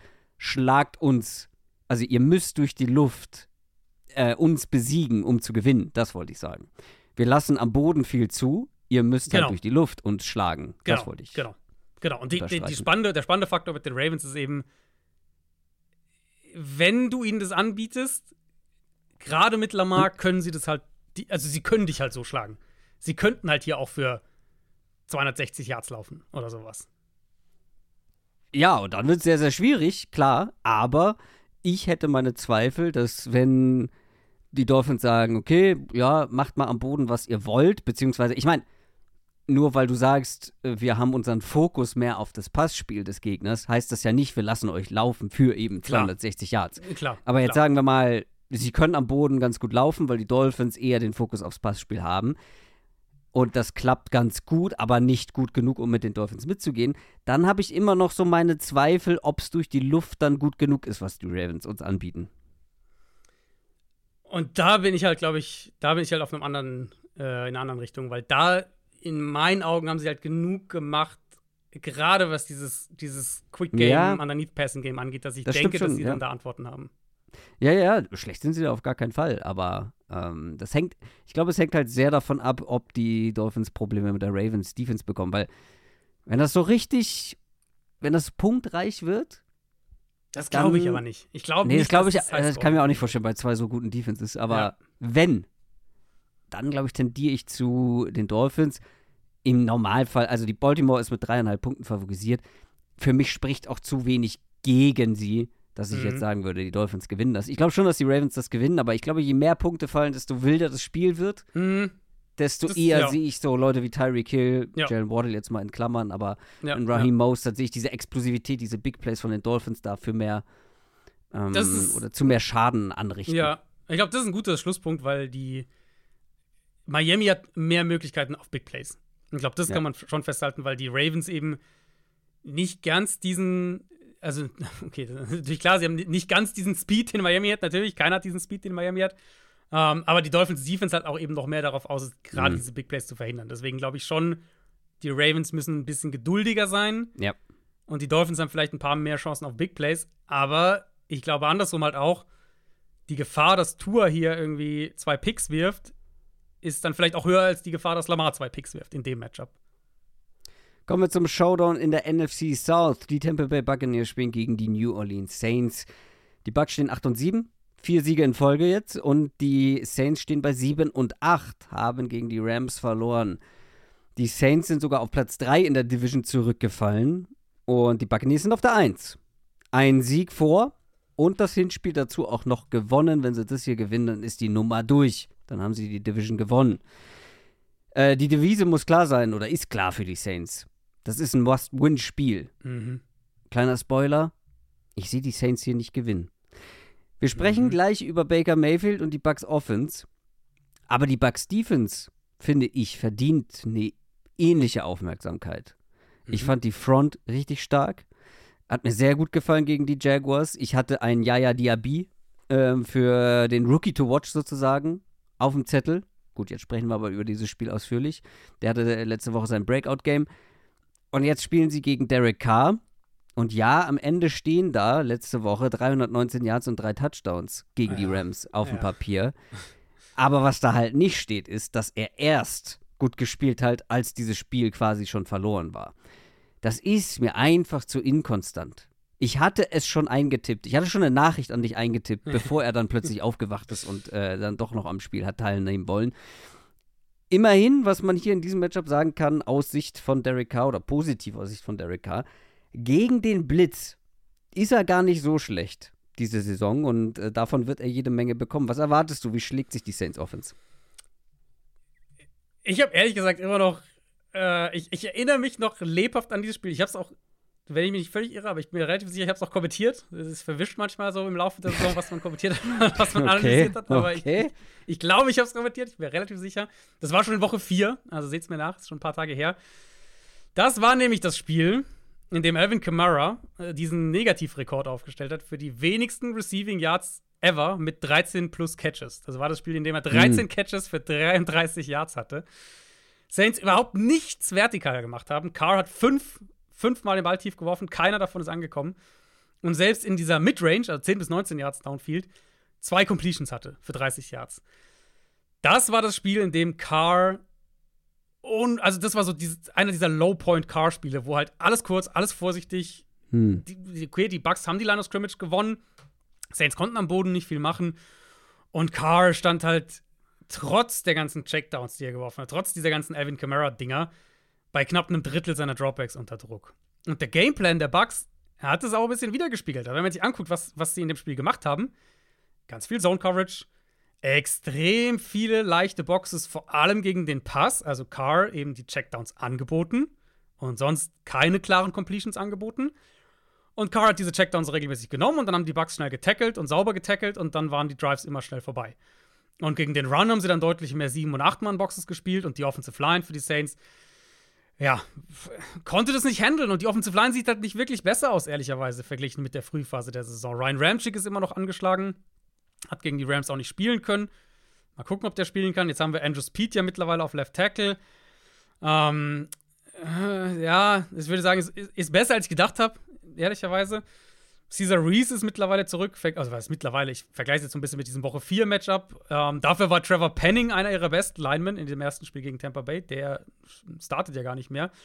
Also, man kann einen Case dafür machen, vor allem falls Ramchick nicht spielen kann, dass die Saints Line eher noch schlechter ist als Anfang der Saison, als in diesem Woche 4 Spiel. Und du hast gerade Diaby angesprochen und dieser Bucks Pass Rush. Ich würde hier auch argumentieren, dass Tampa Bay da besser aussieht als in der Frühphase der Saison. Ja, finde ich auch. Und das ist halt für mich dann schon, das sind Trends, die ähm, die es schwer machen, den Case für die Saints zu entwerfen, ehrlicherweise. Weil ich finde, selbst das ist ja irgendwo ein Knackpunkt aus diesem, äh, aus diesem Rams-Spiel jetzt am letzten, letzten Donnerstag. Carr fand ich nicht schlecht in dem Spiel. Ähm, also ja, da war dann einiges an Garbage Time hinten raus dabei. Sehr viel, ja. Richtig, aber er hatte diese Interception, wann war die denn? Die war Mitte Die war früh, Viertel, oder? Drittes Viertel, glaube ich. Drittes Viertel schon? Ich hätte jetzt erste Halbzeit gesagt, aber nicht sicher. Also diese Interception war auf jeden Fall katastrophal. Ähm, Ja. ich habe mir notiert normal und so hatte ich es auch im Kopf, dass er so bis Mitte drittes Viertel eigentlich fand ich ihn nicht schlecht in dem Spiel. Aber ein solides Spiel von Carr führt dich halt nirgendwo hin, wenn die Umstände sonst nicht gut sind. Und davon sind die Saints halt einfach weit, weit weg. Mhm. Der Pass Rush der Bucks, ich habe mir auch dieses Jaguars-Spiel nochmal rausgeschrieben, gerade auch im Zentrum. Devin Ja. White als Blitzer, nachdem sie ihn die Woche davor wahrscheinlich gebencht haben. Wer weiß, weiß man nicht so genau. Äh, das war zurück, hat als Blitzer einen richtig guten Tag gehabt. Tampa Bay 29 individuelle Pressures in dem Spiel. Also, natürlich kann ein Chris Olave immer irgendwie einen Sahnetag haben und 120, 130 Yards oder sowas haben. Aber ich glaube nicht, dass Carr die Antworten hat, wenn er hier regelmäßig Druck bekommt. Ich, ich, ich Ja. sehe das einfach nicht. Ja, und ich habe gerade gesagt, ja, gegen den Blitz ist er ganz okay und genauso, oder äh, im Gegenteil dazu, äh, so schlecht sieht es dann aus, wenn er Druck bekommt. Also, wenn man nur anschaut, wenn er geblitzt wird, ist grundsätzlich okay, aber wenn dann daraus auch Druck entsteht, dann wird's mies. Dann wird's grundsätzlich mies oder generell Druck, ob jetzt mm, mit fünf Rushern oder mehr oder weniger. Ganz Mhm. egal. Ähm, gegen Druck ist es wackelig. Auf der anderen Seite, Baker Mayfield ist mal wieder auf einer Redemption-Tour. Der spielt richtig gut die letzten Wochen. Ja. Und ich gönn's ihm von ganzem Herzen. Vor allem in Mhm. diesem Matchup ist es halt so besonders amüsant. Die Buccaneers zahlen Baker Mayfield ein Zehntel von dem, Mhm. was die Saints Car jedes Jahr zahlen. Ein Zehntel. Und Baker Mayfield ist einfach der bessere Quarterback über Ganz Jahr kurz, gesehen. was glaubst du, was Baker für einen Vertrag kriegt nach der Saison? Also die, die Bucks werden dem ziemlich sicher einen Vertrag anbieten. Jetzt gehen wir mal davon aus, sie gewinnen diese Woche die Division, Ja, haben auf jeden Fall ein Playoff-Heimspiel, egal was in dem Spiel passiert. Dann picken sie halt irgendwo in den 20ern im Draft. Ähm, werden Ja, nicht direkt an den Quarterback kommen. Ich sag's dir sofort, ich glaube, der kriegt einen. Ich muss gerade mal kurz zum Vergleich so ein, zwei Verträge aufmachen, die ich jetzt direkt im Kopf hatte. Ich glaube, wir gehen so. Wo Ist, ist er einer denn? davon, ist einer Wo davon Gino ist er Smith, der Vertrag, den du im Kopf hast? Von wem? Gino. Ja, 25 Millionen. Jetzt habe ich ihn gefunden. Mhm. Ja, so in die Richtung. Also so Das denke ich Jimmy. Garoppolo, Gino Smith, 25 Millionen im Jahr. In die Richtung, denke ich. Der Gino-Vertrag, sage ich ganz ehrlich, wäre für beide Seiten, finde ich, eine gute Sache. Drei Jahre, Absolut. unteres Mittelfeldgehalt. Du bindest dich nicht irgendwie langfristig mit furchtbaren Cap-Hits oder irgendwas. Und Baker ist in einer guten Situation. Ich glaube, das wäre wirklich eine absolut solide Lösung. Und wahrscheinlich, also je nachdem, was die Falcons so machen auf Quarterback, auf Headcoach und so weiter, aber wahrscheinlich gehen die Bucks dann als Division-Favorit in die nächste Saison wieder. Das Ding ist halt nur, ich kenne diesen Baker Mayfield. Ich kenne Baker in dieser Verfassung. hm. in diesem. Du meinst die Gefahr? Diesem, die Gefahr ja, in diesem ja. äh, sich dangerous fühlen Modus. In diesem heißlaufen Modus. Aber wir haben es immer wieder gesehen auch, dass das selten konstant war, dass das wirklich lange dann angehalten hat. Dass dann irgendwann auch schon wieder so ein paar, ja, schnell dann schlechtere Spiele kamen. Glaubst du, das geht so dangerous weiter oder gibt es hier hm. wieder mehr Probleme gegen die Saints Defense? Also ich habe mir als letzten Satz, ich, ich äh, gehe mal meine Notizen hier von hinten nach vorne für die Seite des Balls durch, weil mein letzter Satz ist, ähm, oder meine letzten Notizen sind, dass es immer noch passieren kann, dass Baker halt zwei dumme Picks wirft. Und hm. dann kannst du natürlich so ein Spiel verlieren. Aber halt auch, finde ich, relevant hier zu sagen, die sind halt deutlich seltener geworden. Diese blöden Entscheidungen, die er schon auch ein paar Mal stimmt, hatte dieses ja. Jahr, sind deutlich seltener geworden. Und ich denke halt, die Saints bräuchten zwei dieser Picks, um das hier zu gewinnen. Und ich äh, ansonsten spricht für mich halt hier zu viel für die Bucks. Ich habe mir auch hier den Gameplay nochmal angeguckt für Tampa Bay, was sie gemacht haben in Woche 4. Und ich fand, es war relativ klar zu sehen, dass sie die Aggressivität der Saints gegen sie eingesetzt haben. Also Play-Action war ein Bestandteil davon. Über ein Drittel von Bakers Pässen kamen via Play-Action. Acht Yards pro Pass, zwei Touchdowns bei Play-Action. RPOs waren ein Teil davon, ähm, aus RP, also Run-Pass-Options. Daraus sind sie dann auch häufig gelaufen, was natürlich der Read letztlich diktiert, also ob es ein Run dann oder ein Pass wird. Aber das fand ich in dem Spiel sehr, sehr auffällig, dass sie offensichtlich wussten, okay, die Saints sind aggressiv, sind aggressiv in ihren Coverages. Wie können wir das gegen sie verwenden? Und das hat sehr gut funktioniert für sie. Ähm, Baker jetzt auch gegen Jacksonville gutes Spiel gehabt. Und ähm, dann haben wir jetzt ja auch ein bisschen zwei Teams, die, also mit den Saints und den Bucks, haben wir zwei Teams, die so ein bisschen auch gegensätzliche Trends haben, was das Run-Game angeht auf der Seite des Balls. Okay, gegen, Tampa, äh, gegen, gegen, gegen die Jaguars konnte Tampa Bay den Ball nicht laufen. Aber wir hatten es ja in der Preview auf das Spiel schon davon, dass, dass die Bucks über die letzten vier, fünf Wochen einen relativ klaren Aufwärtstrend im Run-Game haben und so ein Mittelfeldteam sind, was das Rushing angeht. Und das ist ja ein Riesensprung verglichen mit der ersten Saisonhälfte. Die Saints seit Woche 9 nur noch Platz 15 in defensiver EPA pro Run, nur noch Platz 11 in Rushing Success Rate. Die waren in der ersten Saisonhälfte ein Top 5 bis Top 7 Team gegen den Run. Und da sind sie jetzt doch schon ja, 10, 5 bis 10 Plätze jeweils runtergefallen. Also, falls Tampa Bay da auch noch angreifen kann, dann wird es halt, glaube ich, richtig mm. schwer für mhm. eine Saints-Defense, die sich, finde ich, immer noch alles in allem beachtlich schlägt. Aber bei der man einfach merkt, dass die Defensive Line nicht da ist, inklusive Cam Jordan, der seit Wochen sichtbar angeschlagen spielt. Und das macht sie als Defense einfach sehr, sehr verwundbar. Marshall Latimore vielleicht, könnte vielleicht zurückkommen.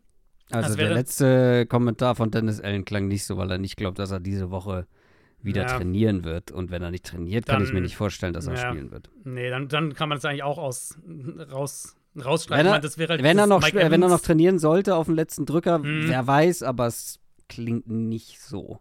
Das, das wäre halt so die eine, wo du sagst, Latimore gegen Evans, ähm, dann hast Klassiker, du dazu zumindest mal eine Antwort, genau. genau. Aber selbst das, wenn das dann ja. auch wegfällt. Und ich finde dann auch, der, auch da der Trend Richtung Tampa Bay, ich finde das offensive Playcalling ist besser geworden nochmal bei den Bucks. Und inklusive der Art und Weise, wie sie alle ihre Waffen einbinden, ich finde, es ist deutlich besser geworden. Betrifft vor allem Chris Godwin, der über die letzten drei Spiele ja. 31 Targets und 286 Receiving Yards hatte. Ja. Es betrifft einen Short White im Passspiel, der auch mal Dinge kreieren kann. Also, das wirkt auch einfach sehr rund.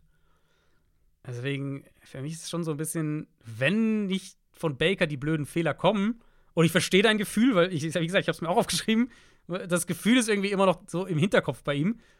Aber ehrlicherweise, die letzten Wochen waren die ja halt auch einfach nicht da.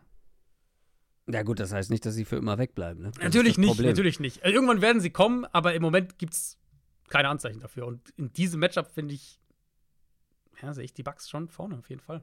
Ich sehe die auch klar vorne. Also die Buccaneers sind nur mit drei Punkten favorisiert. Und ja, die Saints können Spiele eng gestalten. Aber es wäre für mich schon eine der größeren Überraschungen tatsächlich, wenn sie das hier gewinnen. Auch wenn es natürlich noch ein paar krassere Außenseiter gibt, ist halt logischerweise. Halt Division-Spiel und so weiter. Aber sie spielen auch ja. auswärts, also es ist jetzt nicht so, Richtig, dass sie zu Hause ja. spielen. Also in Tampa Bay, genau. Ähm, dementsprechend bin ich schon relativ klar bei den Buccaneers. Ich bin auch bei den Bucks. Ich, ich bin auch bei Tampa Bay und dann äh, hätten die Bucks die Division ja gewonnen und könnten in Woche 18 sogar Leute schon, weil den dritten Seed werden sie nicht mehr kriegen. Ähm, hm. Dann wären sie sicher der, der Nummer 4 Seed, wüssten, dass sie wahrscheinlich gegen Dallas spielen in der Wildcard-Runde und könnten sogar Woche 18 Leute schon. Die Seattle Seahawks spielen jetzt erstmal gegen die Pittsburgh Steelers. Damit sind wir im späten Slot am Sonntag angekommen. Die Steelers können doch noch gewinnen. Stehen jetzt 8 und 7 und die Seahawks können offensichtlich nur knapp gewinnen. Stehen auch 8 und 7. Seahawks haben jetzt zweimal in Folge 20 zu 17 äh, gewonnen. Beide Male auf den letzten Drücker, beide Male mit den entscheidenden Punkten in unter einer Minute. Und dieses Team ähm, spielt jetzt gegen das Team, das achtmal gewonnen hat und sieben Siege davon haben sie mit weniger als sieben Punkten Vorsprung geholt. Ich, ich, ich finde, also ganz kurz, ich finde das Spiel, wenn das nicht irgendwie weird wird. Wenn das nicht eng wird, bin ich sauer. Dann bin ich persönlich enttäuscht. das muss eng werden. Also an, alles andere wäre wirklich eine Farce. Gut, die Steelers haben jetzt deutlich gewonnen, aber wie gesagt, sieben dieser acht Siege waren nicht deutlich, sondern One-Possession-Games. Äh, die Steelers sind auf 9 in der AFC, aber Record gleich mit den Colts auf 7, also Record gleich mit den Wildcard-Plätzen. Und Seattle hat einen großen Schritt in Richtung Playoffs gemacht durch den Sieg. Sind jetzt schon Siebter, also stand jetzt drin und vor allem einen Sieg voraus. Und sie wären auch drin, wenn sie gewinnen und die Packers äh, nicht gewinnen, richtig? Moment, sie wären drin ja. in den Playoffs, wenn sie gewinnen? Ja. Und die Packers nicht gewinnen? Ja. Ja, ja die Tiebreaker müsst ihr jetzt noch im Detail ausrechnen, ehrlich gesagt. Okay. Äh, ich bin mir ziemlich sicher, ich habe es mir nicht ausgedacht, ich habe es mir notiert, aber ich wollte nochmal auf Nummer sicher gehen. Also, sie haben auf jeden Fall eine Chance, das zu clinchen. Diese Woche. Haben sie? Ich bin mir gerade nicht ganz sicher. Ich doch, doch, doch, doch, doch. Äh, ich werde es gleich, wenn du, äh, wenn du was zu dem Matchup äh, mhm, sagst, mm, mm, werde ich es äh, nochmal gegenchecken. Aber ich bin mir ziemlich sicher, weil, ich, wie gesagt, ich habe es mir ja nicht ausgedacht. Aber wir haben ja, also sind ja, also das Problem ist ja, sie haben, wir haben ja eins, zwei, drei, vier, sieben und acht Teams. Warte, ich werde es gegenprüfen. Wenn die alle, wenn, also wenn die, da müssten die dann alle verlieren oder was? Warte Wann kurz. Vielleicht, ja. Warte kurz. Wir sprechen jetzt erstmal über die Steelers Offense. Weil für die Steelers ist das ja ein absolutes Must-Win-Game, ja, ähm, damit sie noch irgendwie in der Verlosung bleiben. Darauf können wir uns, glaube ich, einigen. Beide Teams haben jetzt auch schon mit diversen Quarterbacks gespielt. Mason Rudolph durfte letzte Woche ran und hat das ja im Endeffekt besser gemacht als mit Strubisky. Und ja. Pickett ist noch nicht fit. Sehr gut möglich, dass Mason Rudolph noch mal ran muss, ran darf. Und diese Defense, diese Defense der Seahawks ist nicht gut. Also ja, am Ende hat es für die Titans gerade so gereicht. Aber reicht es auch hier? Also in dem Spiel der random Teams äh, muss ich ja nochmal sagen, es gibt nicht so random wie die Steelers Offense. Also wir ja, sitzen hier in Woche 16, also vergangene Woche, sitzen wir in Woche 16. Steelers tauschen zum dritten Mal ihren Quarterback, nachdem sie ihren Offensive Coordinator schon ausgetauscht haben. George Pickens unter der Woche von allen Seiten äh, kritisiert wird, weil er bei einem Run nicht blocken will. Und in dem Spiel machen sie dann ihre meisten Punkte in der Halbzeit in dieser Saison. und nicht nur das, sondern Pickens selbst explodiert natürlich komplett mit den ganzen Big Plays und, und ja, plötzlich sind sie wieder voll dabei im Playoff-Rennen. Mason Rudolph ist bis auf weiteres jetzt der Starting Quarterback für Pittsburgh. Keine Ahnung, ich sag das ja schon seit Wochen. Ich habe es aufgegeben, dieses Team zu predikten, weil halt immer irgendwelcher weirder Kram passiert.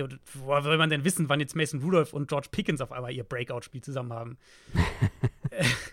Dementsprechend ist das hier eben auch ein Spiel, in dem einfach alles passieren kann, weil die Seahawks natürlich selbst ein Team sind, bei dem solche komischen Sachen gerne mal passieren, was ja auch Personalgeschichten sein können. Ich hatte in der Preview auf das Titans-Spiel letzte Woche gesagt, dass ich bei Rick Woolen inzwischen den Faden verliere, wann er gebencht wird, wann nicht, wann er reinkommt, wann er startet, wann nicht, wann er gebencht ist. Gegen die Titans hat er wieder von Anfang an gespielt, war der klare Starter und war richtig gut. Zwei Catches für 16 Yards zugelassen, plus ein Pass-Breakup. Keine Strafe. Ähm, ja, nehmen wir das halt mal als Ausgangslage für dieses Matchup, dann wäre Wool natürlich eine, eine sehr interessante Cover-Antwort auf Pickens. Also auch so ein großer physischer Corner, wo Pickens nicht automatisch am Catchpoint gewinnt. Ähm, Seahawks spielen sehr viel Zone Coverage, also mal gucken, wie flexibel Pittsburgh ist mit seinem Interims Offensive Coordinator und inwieweit sie das auch challengen. Also wie sie versuchen, Matchups zu kreieren, wie, wie kreativ sie da sein wollen können und ob sie den Ball laufen können. Auch das hatten wir letzte Woche thematisiert. Titans sind für über 160 Yards gelaufen dann gegen Seattle. Und Pittsburgh, ich finde immer noch eine, einige der besten Offense-Spieler dieses Jahr waren halt, wenn sie wirklich am Boden stark waren, wenn Jalen Warren ein großer Faktor im Run-Game war. Da könnte Witherspoon weiter fehlen bei den Seahawks. Ich gehe ehrlicherweise davon aus. John Brooks auch angeschlagen, der Linebacker, da musste gegen die Titans mit einer Knöchelverletzung raus. Also da sollte echt was gehen für Pittsburgh. Mason Rudolph vertraue ich gar nicht. Aber dass er halt zu solchen Spielen mal in der Lage ist, haben wir letzte Woche gesehen. Und wenn du halt jetzt heute, also diese Woche, ihn mehr, ihm mehr an die Hand gibst, sagen wir es mal so, ihm mehr mit dem Run-Game gibst, ihm ein bisschen mehr, sozusagen mehr Baseline noch anderweitig gibst, würde es mich halt nicht wundern, wenn die Steelers hier gegen diese Seahawks-Defense 24, 27 Punkte sogar irgendwie sowas in der Richtung machen. Ich habe doch Quatsch erzählt. Es tut mir leid. Ich sollte mich da raushalten. Soll ich dir sagen, was passiert ist? Ja. Also, es gibt eine Möglichkeit, dass die Seahawks hier weiterkommen. Äh, was heißt weiterkommen? Dass sie in die, äh, dass sie die Playoffs Na, klar machen. Irgendwas mit, mit Ties dann oder sowas? Oder? Ist gar nicht so, nö, ist gar nicht so kompliziert tatsächlich. Also sie müssen gewinnen, logischerweise. Mhm. Und ähm, dann gibt es ja das direkte Duell zwischen den Packers und den Vikings. Das müsste nur unentschieden ausgehen. Ah okay. Dann sind sie drin. Das ist nicht der Grund, weißt du, Nein, aber, letztes Jahr ja. hast du mich immer, hast du mich gerügt, wenn ich irgendwelche Ties in Szenarien angebracht habe. Deswegen habe ich mir sowas gar nicht angeguckt. Deswegen ja, vollkommen nicht. richtig. Aber weißt du, welchen Denkfehler ich gemacht habe? Beziehungsweise, wo ich, glaube ich, ein bisschen was durcheinander bekommen habe. Es ist ja. genau umgekehrt. Die Packers wären raus, wenn sie verlieren und die Seahawks ah. gewinnen. Ja, das ist klar, ja. Ja. Ähm, aber wie gesagt, die Seahawks haben hier eine realistische Chance, die Playoffs zu zu clinchen. Ähm, und das Ding ist, die Seahawks Offense springt ja gefühlt nur so hoch, wie sie muss. Mhm. Egal, ob jetzt Drew Lock oder Geno Smith der Reiter ist. ja. Hauptsache Game-Winning Drive. Hauptsache Game-Winning Drive und dann drei Punkte reichen. Drei Punkte reichen. Mehr muss man ja gar nicht machen. Mhm. Oder mehr machen als der Gegner. Jetzt spielen sie aber gegen eine Defense, die gerade so den Jake Browning-Hype ordentlich abgekühlt hat. Mhm. Das sind aber irgendwie beides Units, also die Seahawks Offense und die Steelers Defense. Also, ja, die sind schon besser als der Durchschnitt, würde ich sagen. Aber also sind halt beides, also sind halt beide Big Play abhängig. Auf bei, also sowohl ja, irgendwie schon. Als auch also, Seahawks Offense. Beide irgendwie gut, aber jetzt halt auch nicht super verlässlich mhm. gut. Genau. Sehr auf Augenhöhe, finde ich. Was glaubst du, wer hat die besseren Matchups? Das macht sie halt auch so zu einem Spiel, wo du halt drauf guckst und sagst, ja. ey, TJ Watt Pick 6 oder Fumble 6 oder was auch immer, würde mich genauso wenig wundern wie ein DK Metcalf 80 Jahre Touchdown. Also in dem Spiel, solche Sachen können hier beide absolut passieren.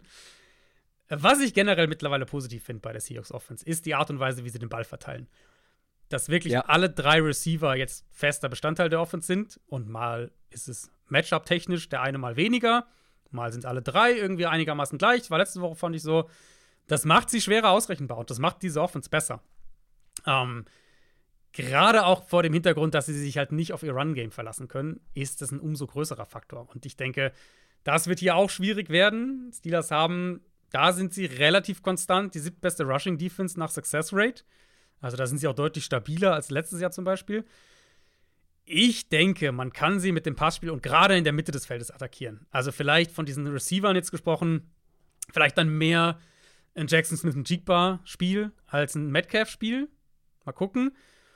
Oder ist es ein Spiel, in dem Metcalf vielleicht ein bisschen mehr rumgeschoben wird, um ihn weniger gegen Joey Porter, also ähnliche Geschichte wie Pickens auf der anderen Seite, um ihn weniger gegen Joey Porter und mehr gegen andere Defensive Backs in Matchups zu bekommen. Da sollte es Möglichkeiten geben für Seattle.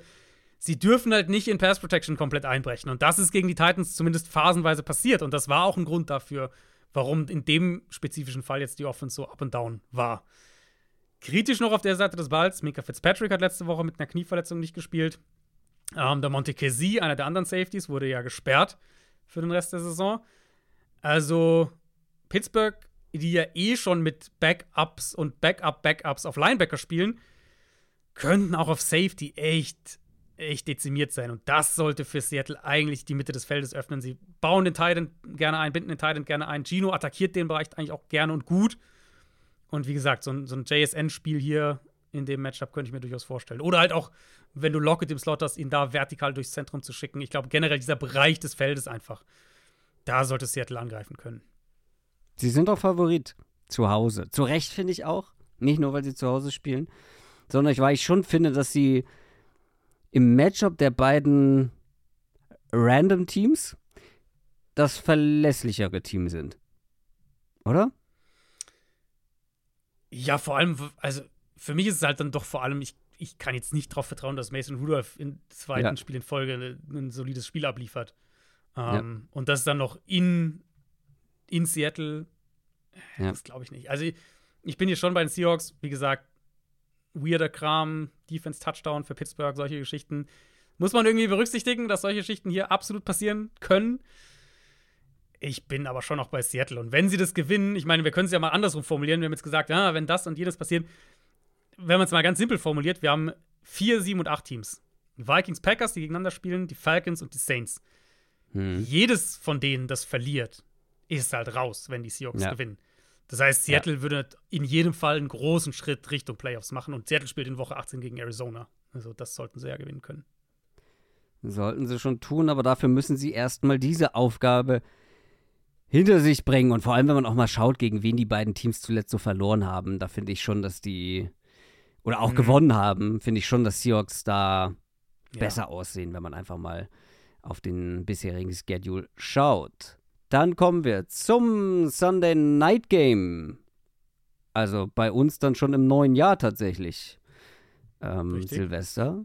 Und zwar die Minnesota Vikings gegen die Green Bay Packers. Das gerade von mir äh, notgedrungen angesprochene Spiel. Die Packers stehen 7 und 8, haben mit Mühe und Not die Panthers geschlagen. Die Vikings haben gegen die Lions verloren, stehen aber auch 7 und 8. Beide, muss man schon ganz ehrlich sagen, eher im Formtief jetzt im Saisonendspurt. Da ändert für mich auch der Packers Sieg letztendlich nicht viel dran. Das lag auch ein bisschen daran, dass die Panthers zu dusselig waren gegen Ende des Spiels, sonst wäre es wahrscheinlich auch noch in die Overtime gegangen. Aber darüber wollen wir nicht sprechen. Wir wollen in die Zukunft schauen. Wir schauen darauf, dass beide noch Playoff-Chancen haben. Dafür müssen sie aber gewinnen. Du hast es angedeutet. Bei einer Niederlage ist es so gut wie vorbei. Für die Packers ist es ähm, vorbei. Wenn sie verlieren, da, also ich habe es mir hier nochmal aufgeschrieben, aber das lassen wir jetzt einfach. Das ist alles zu theoretisch. Sie müssen dieses Spiel gewinnen. Komm. Ja, wenn es verliert, gewinnen. ist ja. Das ja, so können wir es einfach mal festhalten. Genau.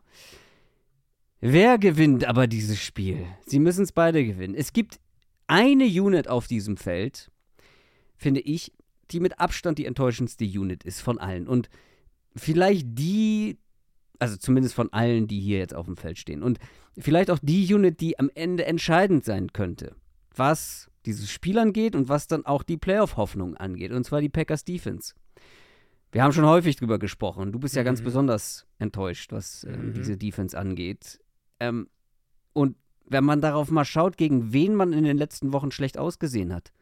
Gegen einen Tommy DeVito, gegen einen Baker Mayfield, gegen Bryce Young. Nichts gegen diese drei Quarterbacks, aber das sind alle drei nicht die stärksten. Und alle drei hatten eins ihrer besten, wenn nicht das beste Saisonspiel mhm. gegen diese Packers Defense. Und jetzt kommt Nick Mullins, der jetzt zweimal in Folge gezeigt hat, dass er den Ball bewegen kann, dass er ihn übers Feld bewegen kann, wenn er ihn dann nicht irgendwann wegwirft. Ähm, und das Problem ist halt, er hat ihn viel zu oft zum Gegner dann auch Ja, geworfen. die Frage ist wirklich, ob Mullins hier ja, das habe ich mich auch schon gefragt, aber hast du irgendwelche Informationen gefunden? Weil ich also das Problem ist, ja, ich weiß, das soll angeblich heute, also für euch gestern, das heißt, wenn ihr das hört, dann habt ihr vielleicht da schon mehr klar. Das, angeblich wird jetzt am Mittwoch äh, Kevin O'Connell verkünden, wer Quarterback spielt. Und das wenn das so schon, also, ne, wenn das so geframed ist, würden wir ja davon mhm. ausgehen, dass der Starter nicht mehr spielt. Dann wäre die Frage, welchen der anderen sie reinwerfen hier, in dann, wer ja, da jetzt übernehmen darf.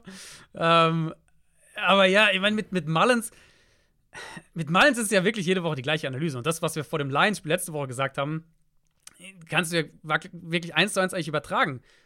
Ja, er setzt die Offense besser um, als es zum Beispiel ein Josh Dobbs macht. Also ich finde, der gibt dir schon mehr In-Structure. Mhm. Er gibt ja auch ein, zwei Big Plays irgendwo. Aber für diese Backup-Game Manager-Rolle hat er einfach viel zu viele üble Böcke drin. Und dieses mhm. Lions-Spiel, das war ja da, das hätten sie gewinnen können. Aber halt nicht mit vier Nick Mullins Interceptions, inklusive der Spielentscheidenden ganz am Ende. Und das sind, das sind einfach so krasse Schnitzer dann teilweise. Das war ja auch gegen die Bengals die Woche davor schon das Thema. Und die kosten Minnesota halt Spiele und die kosten sie vielleicht im Endeffekt das, die Playoff-Teilnahme. Und dann ja eben auch wie diese Interceptions zustande kommen. Also es gibt ja Interceptions, über die man reden kann und sagen kann, gut, blöd gelaufen, Pech gehabt, Defender hat ein tolles Play gemacht, was auch immer. Aber die Interceptions von Mullins, die erste, furchtbare Mhm. Underthrow. Bei der zweiten geht der tief und der Ball steht gefühlt zehn Minuten in der Luft. Das war bei der vierten auch so. Der Wurf wäre ja sogar da gewesen bei der vierten, aber Mullins hat, ja, lässt den Ball halt Ewigkeit in der Luft stehen. Die dritte Interception ist gnadenlos überworfen. Also, das ist halt auch einfach kein Pech, sondern das sind einfach individuell miese Dinger gewesen. Deswegen, ja, äh, ich, ich, ich, ich, ich denke ehrlicherweise, dass wir Jaron Hall bekommen. Wie gesagt, wir haben jetzt leider noch keine Infos, aber wenn ihr das hört, vielleicht gibt es dann schon Klarheit. Ja, egal wer spielt, derjenige muss nahezu ohne Passcatcher auskommen. Ah, ganz so Mhm. schlimm ist es nicht, aber ähm, wir haben in den News drüber gesprochen, DJ Hawkinson ist raus. Jordan Addison ist wahrscheinlich raus. Ja. Das ist noch ein bisschen offener, aber es sieht nicht gut aus. Klingt so, ja, als wäre es bei ihm eher äh, diese Woche. Vielleicht sogar nächste Woche auch nicht. Aber diese Woche, ich würde mich sehr wundern. Aber man hat natürlich einen Justin Jefferson und man hat einen KJ Osborne, der übrigens im ersten Spiel zwischen diesen beiden Teams gar nicht so schlecht aussah. Reichen die beiden?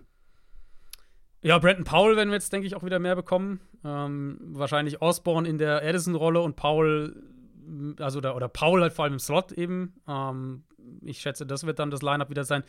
Titan tut ihn schon weh. Weil Josh Oliver, jetzt weiter Titan, ist halt schon eher der Blocker.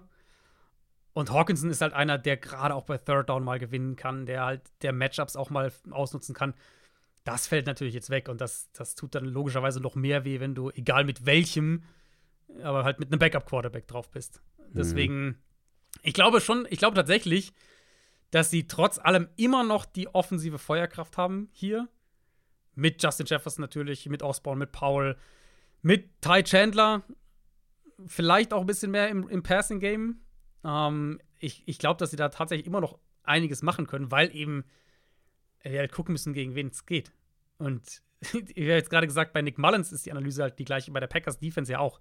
Du hast eigentlich ganz viel gerade schon gesagt mit, äh, ja, Offenses mit, mit durchschnittlichen Quarterbacks oder schlechter, die halt ihr bestes Spiel dann haben gegen diese Defense. Ja. Und das ist ja kein Zufall. Nein. Also diese Defense ist einfach super soft in Coverage, wackelig gegen den Run, teilweise einfach wirklich katastrophal bei Third Down, generell bei langen Second und Third Downs. Und das kostet sie Spiele. Und gegen die Panthers wäre es ja auch fast schief gegangen. Deswegen, ich finde, die Vikings könnten da, die, wenn, wenn sie halt halbwegs stabiles Quarterback-Play bekommen, von wem auch immer, dann können die ja, glaube ich, den Ball auch bewegen. Ähm, es gibt noch eine Verletzung, die man erwähnen sollte. Brian O'Neill, der Right Tackle, der jetzt die Mhm. letzten beiden Spiele mit einer Knöchelverletzung verpasst hat. Das wäre natürlich auch ein wichtiger Spieler, gerade gegen den Pass Rush der Packers, der wahrscheinlich so die beste Qualität ist, die Green Bay defensiv hat. Immerhin Jair Alexander ist zurück, der hat letzte Woche sein Comeback ähm, gegeben. Das heißt, die Packers haben ihr etatmäßiges Cornerback-Duo wieder. Das sollte ja für etwas mehr Stabilität sorgen. Eigentlich. Letzte Woche hat es das nicht getan. Ich habe mir aufgeschrieben, ist ein bisschen fies, aber ich habe mir aufgeschrieben, angesichts der, der Verletzung bei Minnesota, man darf viel Justin Jefferson erwarten und man darf ehrlicherweise erwarten, dass die Packers Defense das nicht erwartet. Und genau das erwarte ich hier.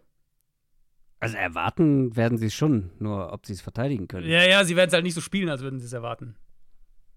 Also Justin Jefferson hatte auch schon gegen andere Packers Defenses äh, 160 Mhm. Yards oder mehr. Also das wäre jetzt nicht komplett ungewöhnlich. Aber auch die Packers Offense hat mit Verletzungen zu kämpfen. Stand jetzt, ich nenne euch mal die sicher fitten Passcatcher Hm. der Packers. Romeo Daubs, Samari Touré, Malek Heath, Tucker Kraft und Ben Sims. Hm. Also ist jetzt nicht so eine namhafte Auflistung, wie man sich das erwünscht. nee. Ähm, Christian Watson, Dontavian Wicks, ähm, Jaden Reed, angeschlagen. Muss Mhm. man abwarten. Immerhin Aaron, Ro äh, Aaron Rodgers, hätte ich beinahe gesagt. Gott. Äh, Aaron Jones wieder da und Korrekt. direkt auch wieder wichtig. Immerhin, Jordan Love scheint kein Quarterback zu sein, den man mit so einer extrem blitz-heavy Defense so richtig killen kann. Trotzdem hatten sie im ersten Spiel Mhm. diese Saison echt Probleme zu punkten. Ja. Glaubst du, es wird dieses Mal besser trotz der Verletzung?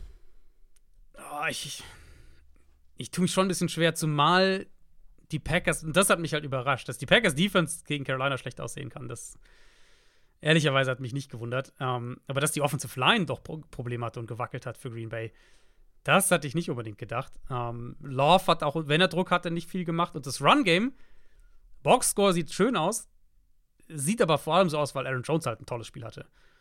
Auch das, finde ich, sieht man dann in den, in, den, in den Stats, wenn man ein bisschen mehr reinguckt. Der hatte 127 Rushing Yards, ja, bei 21 Runs, also 6 Yards pro Run. Richtig, richtig, gutes, richtig gute Zahlen. Willst du wie, raten, wie viele von den 127 nach Kontakt kamen? Äh, viele? Mhm. 100. 100. 100. 100 von 127 nach Der Kontakt. hatte 27 Yards vor Kontakt. Richtig. Ja, ich wäre ein Ähm, bisschen niedriger gegangen.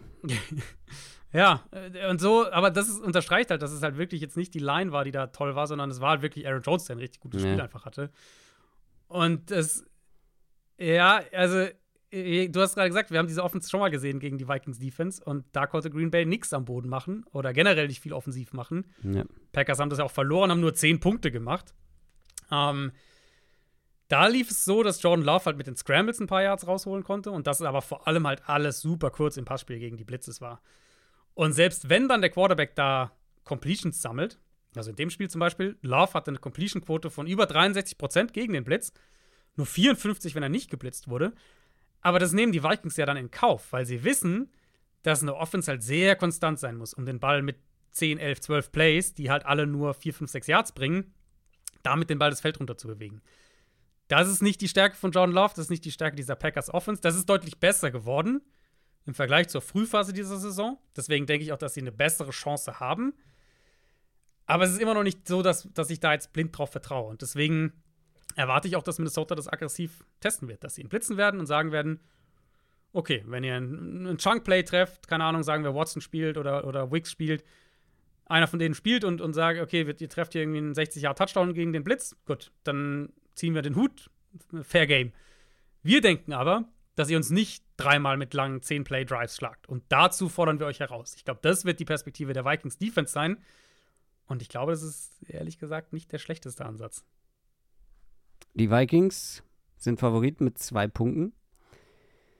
Ich ich finde es ist schon ein ziemlich enges Spiel. Ich tendiere auch leicht zu den Vikings, weil ich glaube, dass die Defense Jordan Love genug limitieren wird. Und wie gesagt, Justin Jefferson kann so eine, so eine wackelnde Defense, so eine schwache Defense einfach auch im Alleingang auseinandernehmen. Er braucht nur halt einen Quarterback, der die Bälle zu Das ist halt, ja, das ist halt das Ding. Wenn Mullins halbwegs solide spielen würde, dann wäre ich auch bei den Vikings. So finde find ich, gibt es halt genug Wege, um zu sagen, warum das ein enges Spiel wird oder warum die Packers am Ende das gewinnen. Die halt nicht nur sagen, ja gut, die Packers Offense macht so und so viele Punkte, sondern vielleicht macht die Vikings Offense halt auch immer nicht genug. Oder die Vikings haben zwei kritische Turnover oder irgendwie sowas in der Richtung. Ich glaube, ich tendiere zu Green Bay, weil ich einfach nicht weiß, was ich auch von Quarterback erwarten soll von Minnesota. Wir haben noch ein Spiel über. Supporter Game der Woche. Und zwar das Spiel, das ihr euch ausgesucht habt. Und zwar, wenn ich ihr sage, meine ich alle Supporter, die bei uns auf unserem für Supporter exklusiven Discord-Channel rumhängen und abstimmen. Und ihr habt euch entschieden für die Kansas City Chiefs gegen die Cincinnati Bengals. Die Bengals stehen 8 und 7 nach der Niederlage gegen die Steelers. Die Chiefs haben verloren. Und zwar nach Ewigkeit mal wieder verloren gegen die Raiders, stehen 9 und 6. Ich kann verstehen, dass man sich für dieses Spiel entscheidet, weil das ist Mhm. letztendlich das Conference Championship Game der letzten zwei Jahre. Ja, ne? Beide Jahre, glaube ich, gewesen.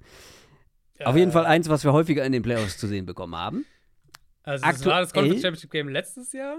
Was war vorher das Ja. Championship Game? Ich, ich, mein Kopf rattert gerade, aber ich glaube, du hast Ich recht. glaube schon. Aber ratter gerne weiter. Ich mache erstmal weiter hier mit meinen Ja. Notizen. Es ist auch ein äh, Playoff-relevantes Spiel einfach für beide. Eben, da wollte ich ja gerade drauf zu Mhm. sprechen kommen. Ähm, und trotzdem fühlt es sich irgendwie ein bisschen weiter weg nach Playoffs an als normalerweise mit diesen beiden Teams. Die Chiefs wirken so schlagbar wie seit Jahren nicht mehr. Ein Sieg aus den letzten vier Spielen. Bei den Bengals ohne Joe Burrow ist jetzt auch nicht so rosig. Aber es geht halt um einiges. Die Chiefs machen die Division mit einem Sieg klar. Und äh, gleichzeitig würde das auch, bitte korrigiere mich sofort, äh, würde das bedeuten Eliminierung für die Bengals Playoff-Hoffnungen. Ja? Äh, da sind wir die gleiche Situation wieder wie auf der anderen Seite. Wir haben zu viele 8 und 7 Teams, dass ich dir das jetzt im Kopf ausrechnen könnte. Also, was passiert, wenn die Colts, Texans, Steelers und Bengals alle verlieren? Dann müsste ja theoretisch ein Ticket noch weiterhin offen sein in Woche 18. Nein, äh, Cincinnati ist eliminiert, wenn Pittsburgh und die Bills gewinnen. So ist es. Ja, gut, okay, genau. Ja. Wenn halt die Steelers Darauf gewinnen davor und genau, ja. Ja, mhm.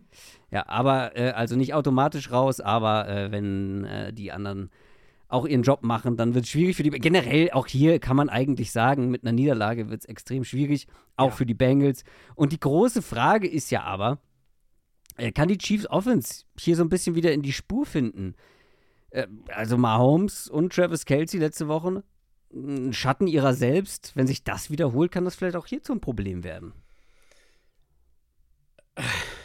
Ich bin froh, dass unsere Supporter das Spiel ausgewählt haben, weil ich finde, es ist halt echt an der Zeit, dass wir, dass man über diese Chiefs Offense auch nochmal spricht. Ähm ich hatte nach der Niederlage gegen die Bills gesagt, wenn du dich erinnerst, okay, letzte vier Spiele der Regular Season für die Chiefs. Patriots, Raiders, Bengals, Chargers. Mhm. Das in meiner damaligen Perspektive, das ist nicht nur eine Chance für Kansas City, am Ende sogar den Nummer 1 Seed zu holen in der AFC, weil Ravens hatten äh, deutlich schwere Gegner, die Dolphins auch. Beide spielen jetzt natürlich gegeneinander diese Woche. Wenn die Chiefs alles, diese alle Spiele gewonnen hätten, sehr reelle Chance, am Ende sogar den Nummer 1 Seed zu holen. Sondern mein eigentlich ja noch größerer Punkt war, dass Kansas City diese vier Spiele vielleicht nutzen kann, um offensiv ein paar Dinge zu korrigieren. Hm. Vielleicht mit dem Run-Game Antworten zu finden, wieder mehr Explosivität in die Offense zu bekommen, einen zweiten starken Receiver irgendwie neben Rashid Rice oder diese Rolle zumindest besser zu besetzen, die Tackle-Situation irgendwie besser lösen, was auch immer. Wahrscheinlich auch eine Mischung aus allem. Und dann haben sie dieses Spiel gegen die Patriots, wo Mahomes gut spielt, die Offense trotzdem Probleme hat, Turnover entstehen und so weiter, sie gewinnen es. Und jetzt dieses Ding eben gegen die Raiders. Shield Kapadia von The Ringer hatte diese Stat, die ich finde, die hier sehr, sehr gut reinpasst. Die Chiefs haben 109 Spiele mit Mahomes als Starting Quarterback jetzt gespielt. Das Spiel gegen die Raiders ist auf dem letzten Platz in EPA pro Drive. Und okay, sie haben natürlich zwei Touchdowns der Raiders Defense gegeben. Das killt alle EPA-Werte, ist klar. Aber es ist auch auf Platz 103 von 109 in puncto Success Rate. Und das, finde ich, ist fast noch alarmierender. Weil der Fumble, okay, blöd gelaufen, sollte nicht passieren. Blöd gelaufen, wie gesagt. Die Interception von Mahomes ist ein schlechter Wurf, eine schlechte Entscheidung von Mahomes. Der Receiver, ich glaube, Watson war es, kommt dem Ball auch überhaupt nicht entgegen. Und dann entstehen halt diese, diese, diese, diese defensiven oder diese ja, Big Plays für die Defense. Mhm. Das Problem ist ja aber die Konstanz, die jetzt auf einmal auch wegbricht. Und diese Offense steht bei 21, also dieses konstante Ballbewegen, was sie zumindest halbwegs noch hatten davor. Diese Offense steht bei 21,7 Punkten pro Spiel. Das ist über 5,5 Punkte pro Spiel unter dem bisherigen Saisontiefswert mit Mahomes. Und wir sind halt an einem Punkt angekommen, an dem man das Mahomes Woche für Woche anmerkt. Also mal ist es die emotionale Reaktion an der Sideline, mhm. die wir so von ihm nicht kennen. Im Spiel konkret fallen mir zwei Sachen auf. Mahomes wirft inzwischen selten den Ball im Rhythmus. Also dieses, stellt euch mal vor, Dropback, zack, Spitze des Dropbacks, Fuß im Boden, Schritt nach vorne, Ball raus. Das bekommen wir relativ selten im Moment. Und ich glaube, dafür gibt es zwei Gründe. Zum einen, die Playdesigns greifen nicht. Beziehungsweise die Defense kann Sachen easy wegnehmen, kann Receiver, die Receiver sind nicht da, die da sein sollten. Und zum anderen, Mahomes vertraut nicht mehr auf die Playdesigns. Und er vertraut nicht darauf, dass seine Protection hält. Und beides mhm. kann man ihm kaum übernehmen, ehrlich gesagt. Und das führt eben zu dieser extrem improvisiert wirkenden Offense, die alles in allem immer noch Top 10 ist dieses Jahr, aber in der nichts leicht aussieht, in der nichts leicht funktioniert und ein viel zu großer Anteil eben Mahomes, Kelsey, Improvisationen sind. Ja. Auch das ist ein Punkt, warum ich seit Wochen sage, dass ich denke, die Antwort muss mehr im Run-Game liegen, um eben der Offense sowas wie einen Floor zu geben, der offensichtlich, zumindest schematisch, nicht vom Passing-Game kommen wird dieses Jahr. Aber das sind halt, das sind halt schon kritische, kritische Probleme so spät in der Saison.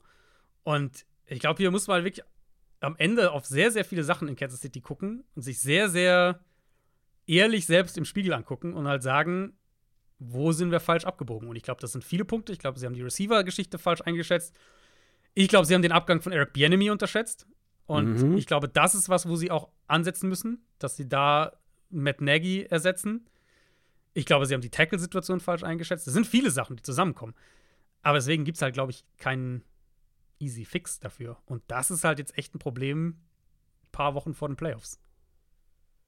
Ja, absolut. Ähm, da bin ich eben, beziehungsweise müssen wir alle sehr gespannt sein, wie das dann hier gegen eine ja schlagbare Defense aussieht. Auf der anderen Seite, Jack Browning hatte auch eine harte Woche. Mhm. Beziehungsweise vielleicht sogar sein schlechtestes NFL-Spiel. Drei Interceptions, fünf Turnover-worthy Plays. Unwahrscheinlich, dass es hier gegen die Chiefs Defense und Bounceback-Spiel gibt, oder? Ja, äh, hier ist der Case aus Bengals Sicht, finde ich, sehr, sehr schwer, den zu machen. Weil ja. man könnte natürlich dieses Spiel sehen, Chiefs gegen die Raiders 14-20, okay, haben sie ein bisschen was zugelassen und so, aber war ja nicht so. Weil die Raiders, die Raiders sind das erste Team seit 2000, das ein Spiel gewinnt, in dem der Quarterback nach dem ersten Viertel keine Completion hatte. Hm. Aiden O'Connell hatte nach dem ersten Viertel keine Completion. Und sie gewinnen dieses Spiel mit sechs Punkten. das ist ja völlig absurd. Ist überhaupt erst das fünfte Team, das Kansas City in Arrowhead geschlagen hat, ohne eigenen Offense-Touchdown. Also, ja, sie konnten den Ball am Boden hier und da bewegen, vor allem am Ende bei dem letzten Drive die Uhr runterspielen. Das war natürlich kritisch, dass Mahomes den Ball nicht mehr bekommt. Aber ansonsten haben die Raiders ja nichts gemacht offensiv gegen diese Defense. Und dementsprechend, ich sehe am ehesten eine Chance, dass die Bengals auch ein bisschen was am Boden machen können. Aber die Line war gegen Pittsburgh ziemlich überfordert. Da sehe ich auch Probleme, um auf Cincinnati zukommen. Und Browning hatte halt dann doch ein, ja, schon ein ziemlich schwaches Spiel, wenn, gerade wenn er Druck gekriegt hat gegen die Steelers. Jamar Chase, die große individuelle Frage bei den Bengals, hat letzte Woche, wie erwartet, nicht gespielt mit der Schulterverletzung. Ich denke eher, dass er diese Woche auch nicht spielt. Mal gucken. Ich weiß nicht, hast du da irgendwas noch aktualisiert gehört? Ich habe jetzt nichts Nein. Neues Nein. mehr gesehen. Also, ja, ich tippe mal eher auf Nein. Mal schauen. Und dann ist es, glaube ich, schon schwer für Cincinnati den Ball ähm, durch die Luft zu bewegen gegen diese Defense. Ja, die Chiefs sind auch mit sieben Punkten favorisiert. Boah, es tut, also, es fällt mir fast schwer, aktuell ja, also dafür sind die Zweifel fast zu groß bei der Chiefs Offense, aber wie ja. schon gesagt, dafür ja. ist die Bengals Defense, glaube ich, nicht gut genug, um da jetzt wirklich genug Schaden anzurichten, um sie wirklich vor, äh, sagen wir mal, siegesbedrohende Probleme zu stellen. Sollte man davon ausgehen können, eben wegen der Chiefs Defense, ja. Ich glaube, ja. dass es eher Low Scoring sein wird. Ich bin gespannt, was Kansas City selbst am Boden so machen kann. Ähm, die Bengals ja eh da anfällig, die Jarida ja auch noch verloren. Auf der anderen Seite könnte halt Pacheco fehlen. McKinnon ist ja eh raus, also auch da Running Back ein bisschen ein Thema äh, bei Kansas City. Ich, ich glaube ehrlich gesagt, dass das ein defensives Spiel wird, im Endeffekt. Hm. Ich bin sehr gespannt und wir sind am Ende unserer Previews angekommen, aber wir haben noch ein paar offene Kategorien. Story der Woche. Und zwar zum einen eine Storyline, die wir genauer betrachten wollen. Und diese Storyline dreht sich um die San Francisco 49ers und Brock Purdy. Das war ein ganz schöner Dämpfer, das Spiel gegen die Ravens. Das erste richtige Topspiel gegen ein richtiges Topteam aus der AFC und dann sowas. Das Spiel gegen die Ravens, das war wirklich wie so eine Eisbucket Challenge auf die MVP-Quoten von Brock Purdy. Der ist da bei den Buchmachern ordentlich abgestürzt nach vier Interceptions und ohne Touchdown. Auch unabhängig von den Turnovern jetzt nicht sein bestes Spiel gewesen, aber die viel größere Frage ist ja, die 49ers sind mal wieder eins der besten Teams der Liga, eines der besten Teams der ganzen Saison oder über die ganze Saison hinweg. Aber man hat irgendwie wieder so die Befürchtung oder es besteht wieder die Gefahr, dass der Quarterback der 49ers dann plötzlich so ein Spiel gegen einen Top-Gegner hat und es am Ende wieder nicht reicht, um in den Super Bowl zu kommen oder den Super Bowl zu gewinnen. Oder war das vielleicht doch ein einmaliger Ausrutscher? Mm. Zwei der Interceptions waren ja auch sehr, sehr unglücklich. Da konnte Brock. Purdy nur bedingt was für. Wie viel kann man da jetzt mitnehmen aus diesem Spiel, aus dieser Performance, vor allem offensiv? Und was bedeutet das für die 49ers die restlichen zwei Monate? Ich habe das in zwei Punkte unterteilt. Weil ich finde auch, das Spiel war ein bisschen von beidem. Auf der einen Seite haben wir schon gesehen, was oder wie man Purdy und diese Offense Probleme bereiten kann. Und das haben die Ravens super gemacht. Auf der anderen Seite war das Resultat mit den vier Purdy-Interceptions so der extrem krasse Best Case für Baltimore, mhm. dass man, finde ich, schon aufpassen muss, jetzt nicht zu weitreichende Schlüsse aus diesem Spiel zu ziehen, was die Niners Offense angeht. Ja. Weil, und das klingt immer blöd, nach einem, nach einem Vier-Interception-Spiel, also waren ja sogar fünf eigentlich, aber jetzt diesen Donald-Ding klammer ich mal so ein bisschen aus. Ähm, nach einem Spiel mit vielen Turnovern, sagen wir es so, klingt es immer blöd, es so zu sagen, aber San Francisco hat ja den Ball gut bewegt. Also allein dieser erste Drive, super Pass von Purdy auf Kittel bei Dritter und Lang über die Mitte. Kittel läuft noch für massig Yards nach dem Catch. Das waren, glaube ich, knapp 60 Yards Raumgewinn. Dann bekommen sie noch ein Big Play direkt danach, stehen in der Red Zone. Und dann wirft er halt diese erste Interception zu Kyle Hamilton. Und so ging es ja eigentlich weiter. Die zweite Interception, 20 Yard Catch and Run von Kittel, 15 Yard Debo Samuel. Und dann wirft er die Interception da gegen den Blitz, wo er den Ball irgendwie über den Corner drüber bringen will. Stevens blockt den ab, Marlon Humphrey fängt ihn ab, was natürlich auch Pech ist irgendwo, ne? Das ist wahrscheinlich eine von denen, die du ja gemeint mhm. hast, dass der Abpraller halt ja. dann direkt bei Marlon Humphrey landet. Die dritte Interception kommt dann nach und dann der nächste Drive ist ein 67-Yard-Touchdown-Drive, inklusive 39-Yard-Run von McCaffrey. Also diese Big Plays, diese Chunk-Plays, die waren ja da. Und ich meine, mit drei Purdy-Interceptions gehen die mit 16-12 Baltimore in die Halbzeit. Und ich habe da noch getweetet, kurz vor der Halbzeit, dass die Ravens wahrscheinlich mehr von ihrer Offense brauchen werden, weil so, wie San Francisco den Ball bewegt, werden die irgendwann anfangen zu scoren. Das war so mein, mhm. mein Take da zur Halbzeit. Und dann wirft halt diese vierte Interception und dann entgleitet es ihn halt, weil die Baltimore zwei schnelle Touchdowns macht zum Start in die zweite Hälfte. Aber das ist halt für mich der eine Teil der Analyse. Ja, am Ende steht ein deutliches Ergebnis. Und ja, das war kein gutes Spiel von Purdy. Aber selbst mit dem im Hinterkopf, finde ich, darf man nicht vergessen, wie die Niners trotzdem halt echt viele Big Plays hatten, trotzdem den Ball bewegt haben, trotzdem mit drei Turnovern zum Start in die zweite Hälfte in Ballbesitz vier Punkte weg waren. Also wenn die mit ihrem ersten Drive gescored hätten, haben sie nicht, aber gescored hätten, dann hätten die halt geführt nach ja. diesen drei Interceptions in der ersten Halbzeit.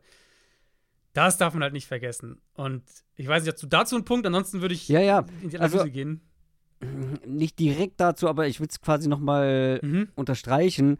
Genau das ist das, was ich immer sage, beziehungsweise was mich auch so nervt, das ist halt jetzt mal nicht nur bezogen auf die 49ers Offense, sondern generell diese ganze Brock Purdy-Diskussion, oder die ganze MVP-Diskussion, machen wir es ganz groß. Hm. Dieses nach jeder Woche darüber zu diskutieren, wer ja. jetzt der Favorit ist, wer ist gerade ja. in der Pole Position. Ja, Weil dann hast du von einem Spieler so ein Spiel mit vier Interceptions und ja, dann kannst du, das, kannst du die ganze Diskussion, die ganzen Diskussionen, die du vor allem geführt hast auf Social Media, kannst du in die Tonne treten, weil dann so ein Spiel, und das kann wirklich den Besten passieren, äh, ich kann gleich noch mal ähm, ein bisschen was zu Brock Purdy äh, allgemein sagen, beziehungsweise äh, was ich darüber denke, aber dieses, dieses, dieses Extreme, immer dieses Schwarz und Weiß, so und nach einem krassen Spiel mit vier Touchdowns und keiner Interception ist er ein Top 5 Quarterback und nach einem Spiel mit vier Interceptions ist er äh, ein Loser, keine Ahnung, übertrieben gesagt. Das ist mir zu extrem. In, meiner, in meinen Augen hat sich bei Brock Purdy nach diesem Spiel, an der Offense sowieso nicht, aber an Brock Purdy individuell nach diesem Spiel quasi nichts verändert Nein. in der Beurteilung. Vor allem, weil wir ja auch darüber öfter gesprochen haben, dass er halt in der ersten Saisonhälfte Turnover-Glück hatte. Und das war einfach so. Und das war noch nicht mal das schlechteste Spiel in meinen Augen, was er dieses Jahr hatte. Ich fand das gegen die Browns. Das gegen die Browns war schlechter, ja. War schlechter. Ja. Und deswegen, ich bleibe halt komplett dabei. Brock Purdy macht die 49ers besser als Jimmy Garoppolo. Das haben wir ja. immer wieder so gesagt. Ja. Weil er ihnen mehr gibt, weil er einfach ähm, besser spielt. Aber er spielt in meinen Augen vor diesem Spiel und nach diesem Spiel nicht wie ein absoluter Elite-Quarterback. Er hat hier und da schlechte Entscheidungen drin, auch das schon das ganze Jahr über. Er hat hier und da schlechte Würfe drin, auch das schon das ganze Jahr über. Manchmal werden die bestraft, manchmal werden auch vielleicht ein bisschen zu viele davon bestraft, beziehungsweise es wird auch was bestraft, was kein richtiger Fehler ist. Siehe gegen die Ravens. Und manchmal werden sie halt, also, weißt du, das ist halt so wenig dann zu greifen und deswegen darf man nicht so übertreiben. Und grundsätzlich ist das ja auch nicht schlimm, wenn er hier und da diese Fehler hat.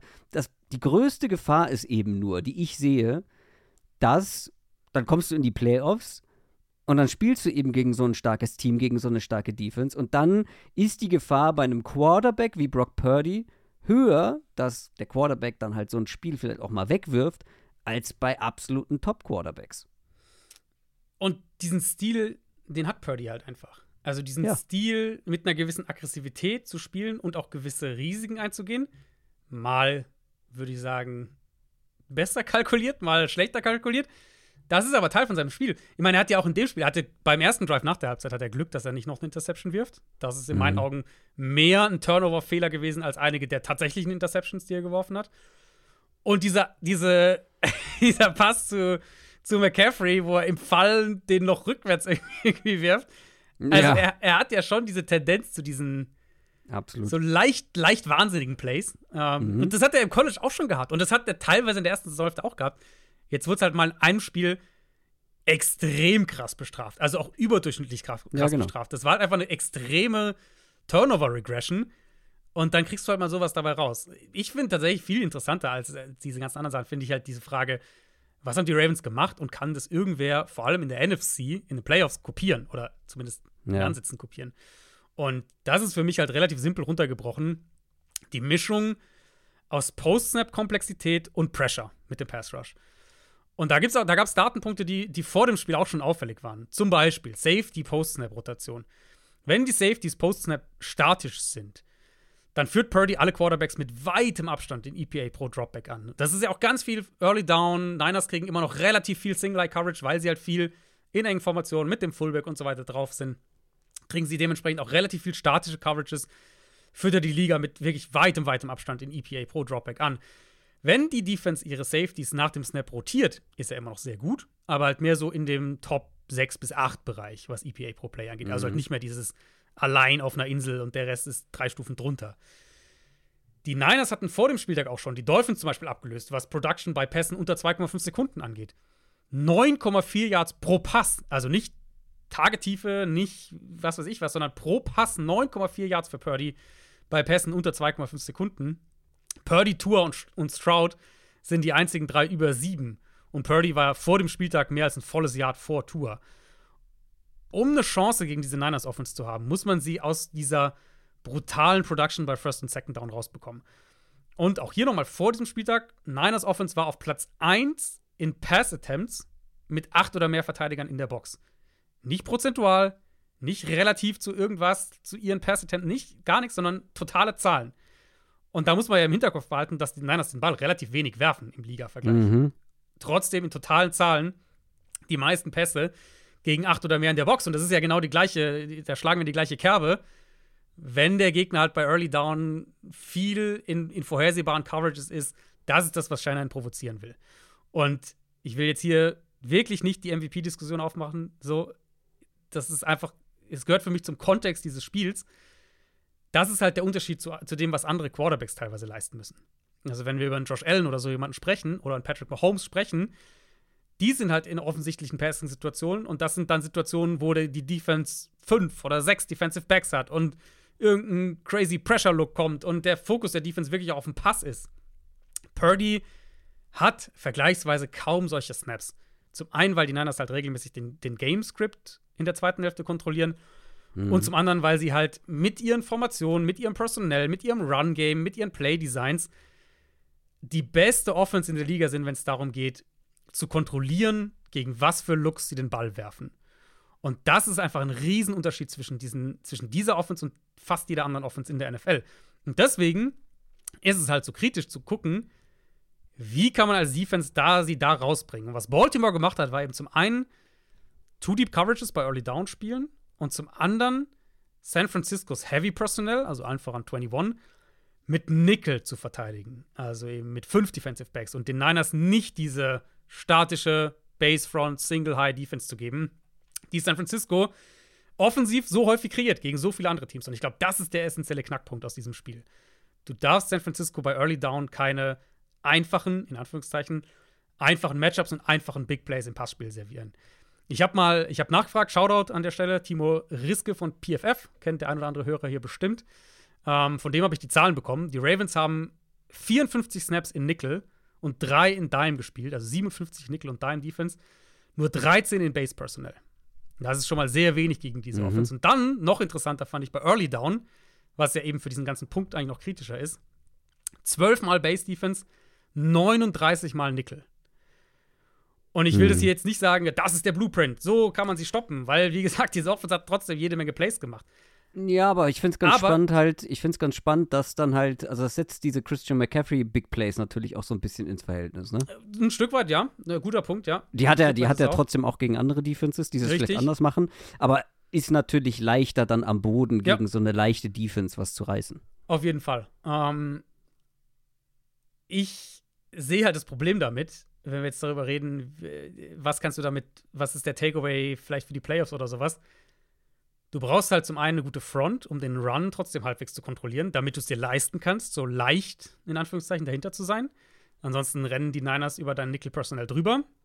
Das ist ja den Cowboys zum Beispiel passiert. Cowboys ist ja auch eine Defense, die sehr viel Nickel und Dime spielt, also sogar mit sechs Defensive Backs, aber die halt nicht die Run-Stopping-Qualitäten in der Defensive Line hat und die halt auch vergleichsweise statischer ist in ihren Coverages.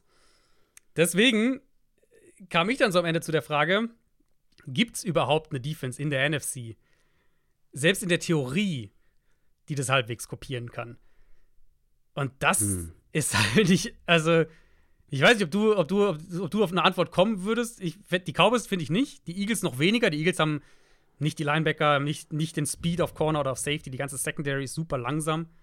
Ähm, es gibt kein Team in der NFC, das dieses Personal in der Mitte des Feldes hat, wie die, wie die, wie die Ravens, also diese Linebacker, ultra rangy Linebacker, Elite Safety, Speed in der Secondary, Physis in der Secondary, gibt's nicht. Und deswegen mhm. reden wir halt schon über einen krassen Outlier eigentlich von einer Elite-Defense, die sehr gut dafür ausgestattet ist, genau diese Offense zu verteidigen und die trotzdem ja richtig viel zugelassen hat, aber eben mit den Turnovern ist es am Ende nicht so ins Gewicht gefallen. Hm. Ja, nee, also viel mehr kann man da auch nicht mit in, in die Verlosung werfen. Ich hatte ganz kurz noch, nicht unbedingt, also nicht mal ansatzweise auf dem qualitativen Level, aber vielleicht, vielleicht die Rams zumindest, die das stilistisch vielleicht irgendwie. Habe ich auch überlegt. Ich hatte eine Alternative, ähnlicher, äh, ähnlicher äh, äh, Zusatz dazu, so nicht ansatzweise qualitativ, aber vielleicht stilistisch die Lions? ja, die, Wenn, ja, aber da würde ich ja schon, also da würde ich ja dann immer noch mit der Qualität der Rams Defense gehen. Ja, warte mal, warte mal. Wenn Detroit bis zu den Playoffs CJ Gardner Johnson zurückbekommt und dann mit Gardner Johnson und Brian Branch zwei ultra flexible Spieler mhm. auf, auf diesem mhm. zweiten bis dritten Level der Defense hat, plus mit Kirby Joseph und Melifonwu diese Explosivität und Physis auf dem Safety-Level. Also du könntest zum Beispiel mhm drei Safeties plus Brian Branch im Slot spielen. Wäre zumindest mal eine interessante Ausgangslage. Sie haben halt, die Linebacker sind halt für mich ein Knackpunkt. Sie haben eine gute Run-Defense, aber sie stellen halt auch viel die Box zu. Deswegen weiß ich halt nicht, ob du das übertragen kannst dann auf diese Art, wie, wie Baltimore das gespielt hat. Aber das war so in meinem Kopf, weil ich halt, ich glaube halt nicht, dass Philly oder Dallas das können, obwohl die natürlich individuell mehr Qualität haben defensiv. War ich so ein bisschen vielleicht Detroit? Vielleicht könnten die so einen ähnlichen Gameplan zumindest mal überlegen. Das war unsere Story of the Week, unsere Story der Woche, die 49ers und die Brock Purdy-Geschichte, beziehungsweise wie kann man die 49ers Offense stoppen. Wir haben aber immer noch ein paar offene Punkte. Wir machen weiter mit den Rookies. Rookie der Woche. Und da lege ich einfach mal los. Ich finde, wir müssen uns schon ein bisschen ranhalten hier. Ja, ja schon Jawohl, jawohl. Platt gesessen. Ähm, Bryce Young ist mein Rookie der Woche. Mm. Bryce Young hat sich gesteigert, Freunde. Ich weiß nicht, ob ihr es mitbekommen habt, aber der hat die letzten zwei Wochen nicht nur statistisch besser gespielt, sondern auch was den Eye-Test angeht. Ich habe mir beide Spiele nochmal angeschaut, zumindest jeden Dropback von Bryce Young. Und ich bin bereit zu sagen, Bryce Young kann aktuell gar nicht mehr machen, als er macht. Ja, hier und da vielleicht an kleineren oder in kleinen Momenten, in manchen Snaps hier und da noch etwas ungenau. Da lässt er vielleicht auch mal einen leichten Pass liegen. Er ist hier und da mal spät dran mit einem Wurf. Ein bisschen mehr Antizipation könnte man sich wünschen, dass er so ein bisschen mehr erahnt, wo vielleicht ein Fenster aufgehen könnte. Aber ich habe mir das All-22 vor allem angeschaut aus beiden Spielen, äh, aus beiden Spielen, also wo man alle Spiele, die, Spieler die ganze Zeit sieht mein Gott, hat der Mann wenig offene Receiver. Und selbst gegen die Packers Defense, wo wir jetzt, jetzt schon mehrfach gelästert haben, wie schlecht ja. diese Packers Defense ist, es war kaum ein Receiver offen. Es war wirklich, es gab mehrere Dropbacks, wo keiner offen war. Maximal der Checkdown-Receiver. Und dann gab es halt so ein paar Plays, wo einer offen war. Und den hat er dann auch genommen. Und so haben sie halt den Ball gut bewegt. Hinten raus wurde es ein bisschen fahrig, gebe ich zu. Ähm, da, war dann, da waren dann mehr Löcher in der Defense.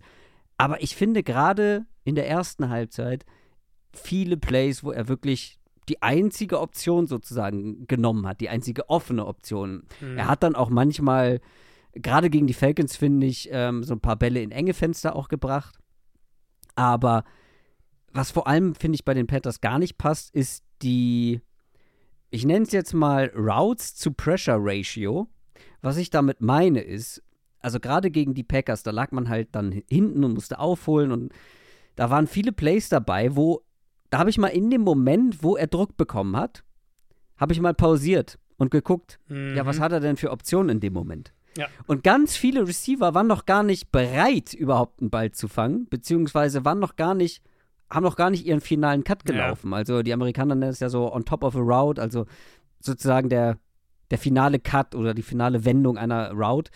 Die waren noch gar nicht so weit. Sprich, er hat viel zu schnell Druck bekommen, gemessen daran, was das Play von ihm verlangt hat. Und dann wird es natürlich extrem schwierig, weil dann musst du dich ja erstmal aus dem Druck befreien, musst du erstmal vielleicht ein bisschen scramblen, musst du mal gucken und dann sind die Routes schon wieder eh egal, weil dann jeder sich anpassen muss, wo läuft mein Quarterback hin. Ähm, und ja, natürlich musst du aufholen, sprich, du musst ein paar tiefere Routes irgendwie ähm, äh, callen, weil du musst übers Feld kommen.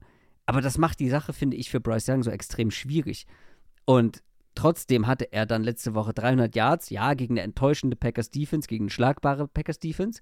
Aber warum ich ihn jetzt diese Woche zu meinem Rookie der Woche gemacht habe, ist, jetzt kommt die Jaguars Defense. Mhm. Und die ist nicht viel weniger enttäuschend mittlerweile. Die sind Platz 28 in Expected Points Added per Dropback, also gegen den Pass. Die sind letzter, was Success Rate bei Dropbacks angeht, also gegen den Pass. Diese Defense ist absolut schlagbar und wenn Bryce Young Mhm. da weitermacht, wo er gegen die Packers aufgehört hat, dann werden die Jaguars, wird die Jaguars Defense hier ordentlich Probleme bekommen. Ja, kann ich mir auch vorstellen. Ich, es war sein erstes Spiel in der NFL mit positivem EPA, ähm, Bryce Young. Und Hm. Schocker, nach dem, was wir von Baker Mayfield die Woche davor gesehen haben. In keinem Spiel hat Bryce Young den Ball so viel Intermediate geworfen wie gegen die Packers und das sehr erfolgreich. 10 von 16, 178 Yards, zwei Touchdowns. Das funktioniert halt sehr, sehr gut gegen diese Defense. Ähm, ich bin aber voll, voll bei dir. Also ich bin voll bei dir.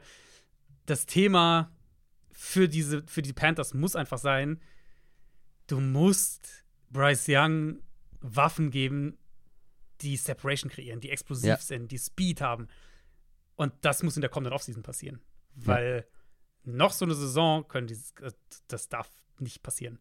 Ich glaube auch, dass, wir haben es ja vorhin schon mal kurz gesagt, gerade wenn Lawrence nicht spielen sollte, dann könnte das ein Spiel sein. Und dann will ich das nur schon mal in den Raum geworfen haben. Sag, Ähm, nicht, so- sag nicht so viel dazu, ja. weil.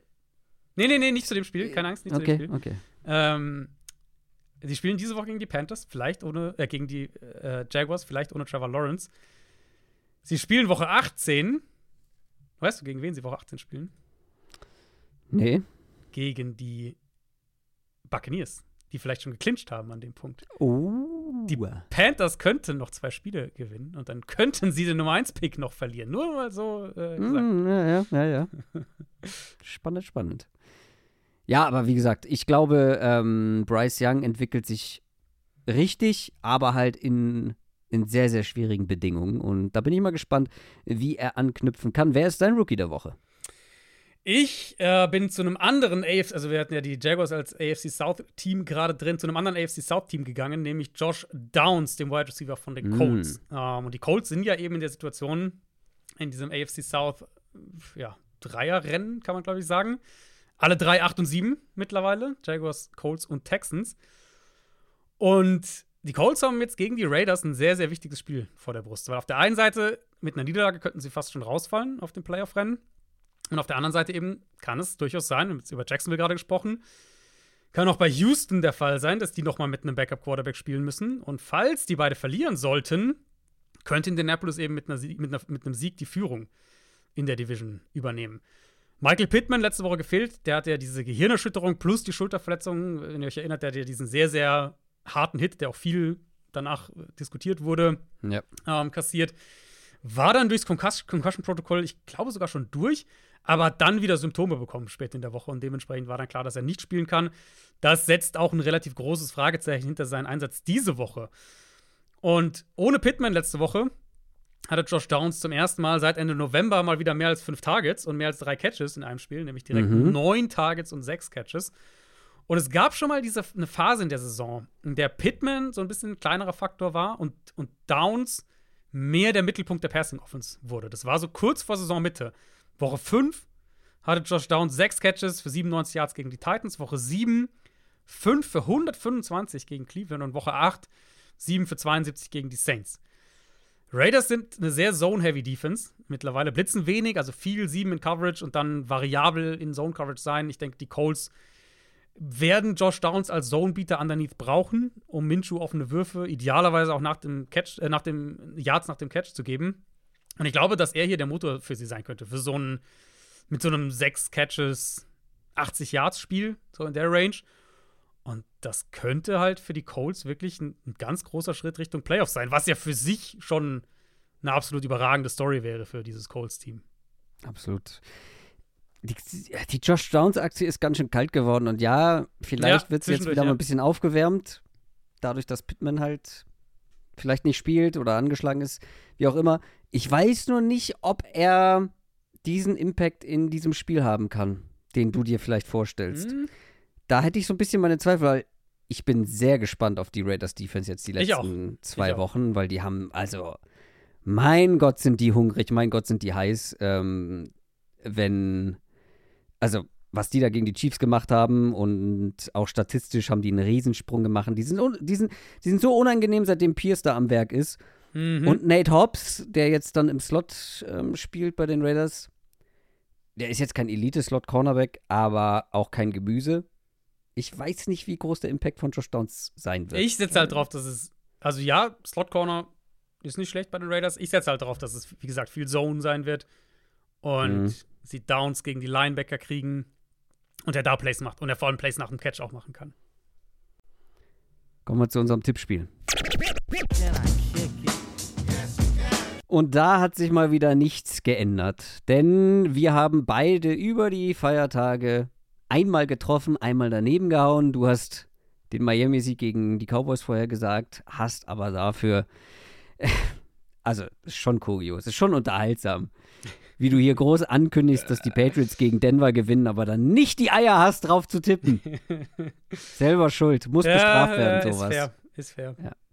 Äh, ich hatte Cleveland richtig, Joe Flacco Masterclass, aber ich habe mal wieder auf Gardner Minshew gesetzt hm. und mal wieder verloren. Ah, nicht gut. Also, es steht 18 zu 17. Das heißt, ich darf wieder anfangen, dir, also für dich steht es 18 zu 17, du führst nach wie vor logischerweise. Mhm. Sprich, ich darf dir wieder das erste Spiel präsentieren und ich nehme die Vikings gegen die Packers. Das wäre auf meiner Liste auch gewesen. Allerdings erst auf der dritten Wahl tatsächlich. Mhm. Ähm, ich bleibe bei dem, was ich gesagt habe. Ich weiß nicht, was ich von Minnesota offensiv wer Quarterback spielt, wie der Quarterback spielt. Die Ausfälle sind schon gravierend. Ähm, ich nehme die Packers. Uh, also ein Außenseiter-Tipp, okay. Ja. Gut, also zum einen, ich verfahre weiter nach der gleichen Strategie, die ich äh, jetzt immer äh, gehabt habe diese Saison. Ich gebe dir Spiele, die ich selber nicht tippen möchte und absolut dazu gehört Chicago Bears gegen Atlanta Falcons. Ja, ekelhaft. Hm. Bears sind mit drei Punkten Favorit. Ja, hat mich auch überrascht. Hat mich auch überrascht. Ich gehe aber mit dem Favoriten, ich gehe mit den Bears. Ohne, ohne den Hauch von hm. Überzeugung. Taylor Heinecke wird das dir nicht vergessen. Mm. Hast du nicht schon mal dieses Jahr gegen Taylor Heinecke getippt und ist es schiefgegangen? Ja, letzte Woche. Das stimmt, ja klar. Das stimmt, das war ja das Spiel. Ja, gut. Okay, mm, und dann habe ich Jetzt habe ich sogar eine Auswahl hier, aber ich, ich bleibe bei meinem Board und nehme ein Spiel, das ich selber nicht tippen möchte und gebe dir Ravens gegen Dolphins. Ja, das hättest du auch von mir bekommen. Ich gehe da aber mit den Ravens. Ich glaube, die sind ja. ein bisschen stärker und ist auch meine wenn das Tendenz, kein Highscoring-Game wird, dann mhm. habe ich wär, da ein besseres Bauchgefühl. Ja, wäre wahrscheinlich auch mein Tipp gewesen. So, und jetzt werde ich dich aber zum Abschluss nochmal testen, mehr oder weniger. Mhm. Denn äh, du hoffst, dass Josh Downs ein gutes Spiel haben wird. Ich glaube mhm. aber, dass die Raiders Defense echt stark ist aktuell und dementsprechend gebe ich dir dieses Spiel Raiders gegen Colts. Ich glaube, die Colts gewinnen das. Ich, ich sehe deinen Raiders Defense-Punkt Ich, ich, ich erhöhe um einen Raiders Offense-Punkt, weil ich glaube, von der Raiders Offense wird nicht viel kommen. Ja, Und fair. deswegen bin ich bei den Colts. Fair. Man könnte natürlich, hätte natürlich auch ähm, gehofft, dass ich hier einen Aiden O'Connell, äh, Aiden O'Connell Victory Lap drehen kann, nachdem ich ihn letzte Woche als Rookie of the Week hatte Ja. und sie gewonnen haben, aber er hatte da nicht so viel zu beizutragen. Dontavian Wicks, Touchdown übrigens letzte Woche. ja, aber sonst hat er Also. nichts gemacht. Egal. Touchdown. Da. Touchdown. Der war ja auch verletzt. Der hatte zwei ja verletzt Catches. Der muss ja, ja, der hatte raus. zwei Catches. Achtung, Achtung, Stolpergefahr. Außenseiter der Woche. Der Außenseiter der Woche und ich habe es jetzt schon mehrfach angedeutet, ich mache einen Double Down diese Woche. Wir sprechen hier nicht über ein anderes Spiel. Ich gehe mit den Panthers gegen die Jaguars, also gehe ich mit einem sieben Punkte Außenseiter. Ja, Panthers Weil- gegen Jaguars, ja. weil ich, also, die haben sich gegen die Panthers, ich habe schon gesagt, die haben sich dusselig angestellt da am Mhm. Ende, weil hätten Mhm. sie das, hätten sie da irgendwie die Uhr anhalten können, dann wäre es wahrscheinlich in die Overtime gegangen und wer weiß, wie es dann da ausgegangen wäre mit dieser Packers Defense. Und wie gesagt, die Jaguars Defense ist nicht so viel besser, wenn überhaupt besser als die Packers Defense. Ja. Ich erwarte einen guten Bryce Young. Dann die Fragezeichen äh, bei Trevor Lawrence kommen natürlich noch mit dazu. Ja, also wenn CJ Das ist Beathard spielt, dann ja. haben die absolut eine Chance. Wenn Lawrence spielt, wird es ein bisschen schwieriger, gebe ich zu. Aber also sieben Punkte, die die Jaguars hier haben, die finde ich eh sehr krass mit der Ungewissheit auf Quarterback. Hm. Und ich glaube schon, dass hier eine Überraschung möglich ist. Okay, ich muss dir jetzt eine Frage stellen, weil wir haben ja eigentlich einen Parameter für dieses Tippspiel. Also Das ist korrekt. Upset der Woche. Das muss Ja, mindestens glaubst du drei. nicht, dass ich das hier in Woche zwei aufweichen werde? nein, nein, nein, will ich auch nicht. Will ich gar nicht. Okay. Mein Pick hier wäre Detroit, die mit sechs Punkten Außenseiter sind. Da habe ich Aber auch ehrlicherweise, überlegt. also ich sehe sie nicht so wirklich. Also, ne, ich weiß nicht, ob das in diese Kategorie. Äh, deswegen Doch, musst du da das jetzt dein Urteil natürlich in die. Kategorie. Ist ja, das Kriterium war ja drei Punkte Außenseiter. Ja. Ja, äh, für mich sind es die Lions. Ich habe diese Line gesehen und war so, okay, ich weiß natürlich, die Cowboys sind 7-0 zu Hause und so weiter, ne, völlig klar. Ja. Aber Ich habe auch drüber nachgedacht. ich glaube, das kann Richtung Shootout gehen und ähm, ich traue Detroit zu, das sogar einfach zu gewinnen.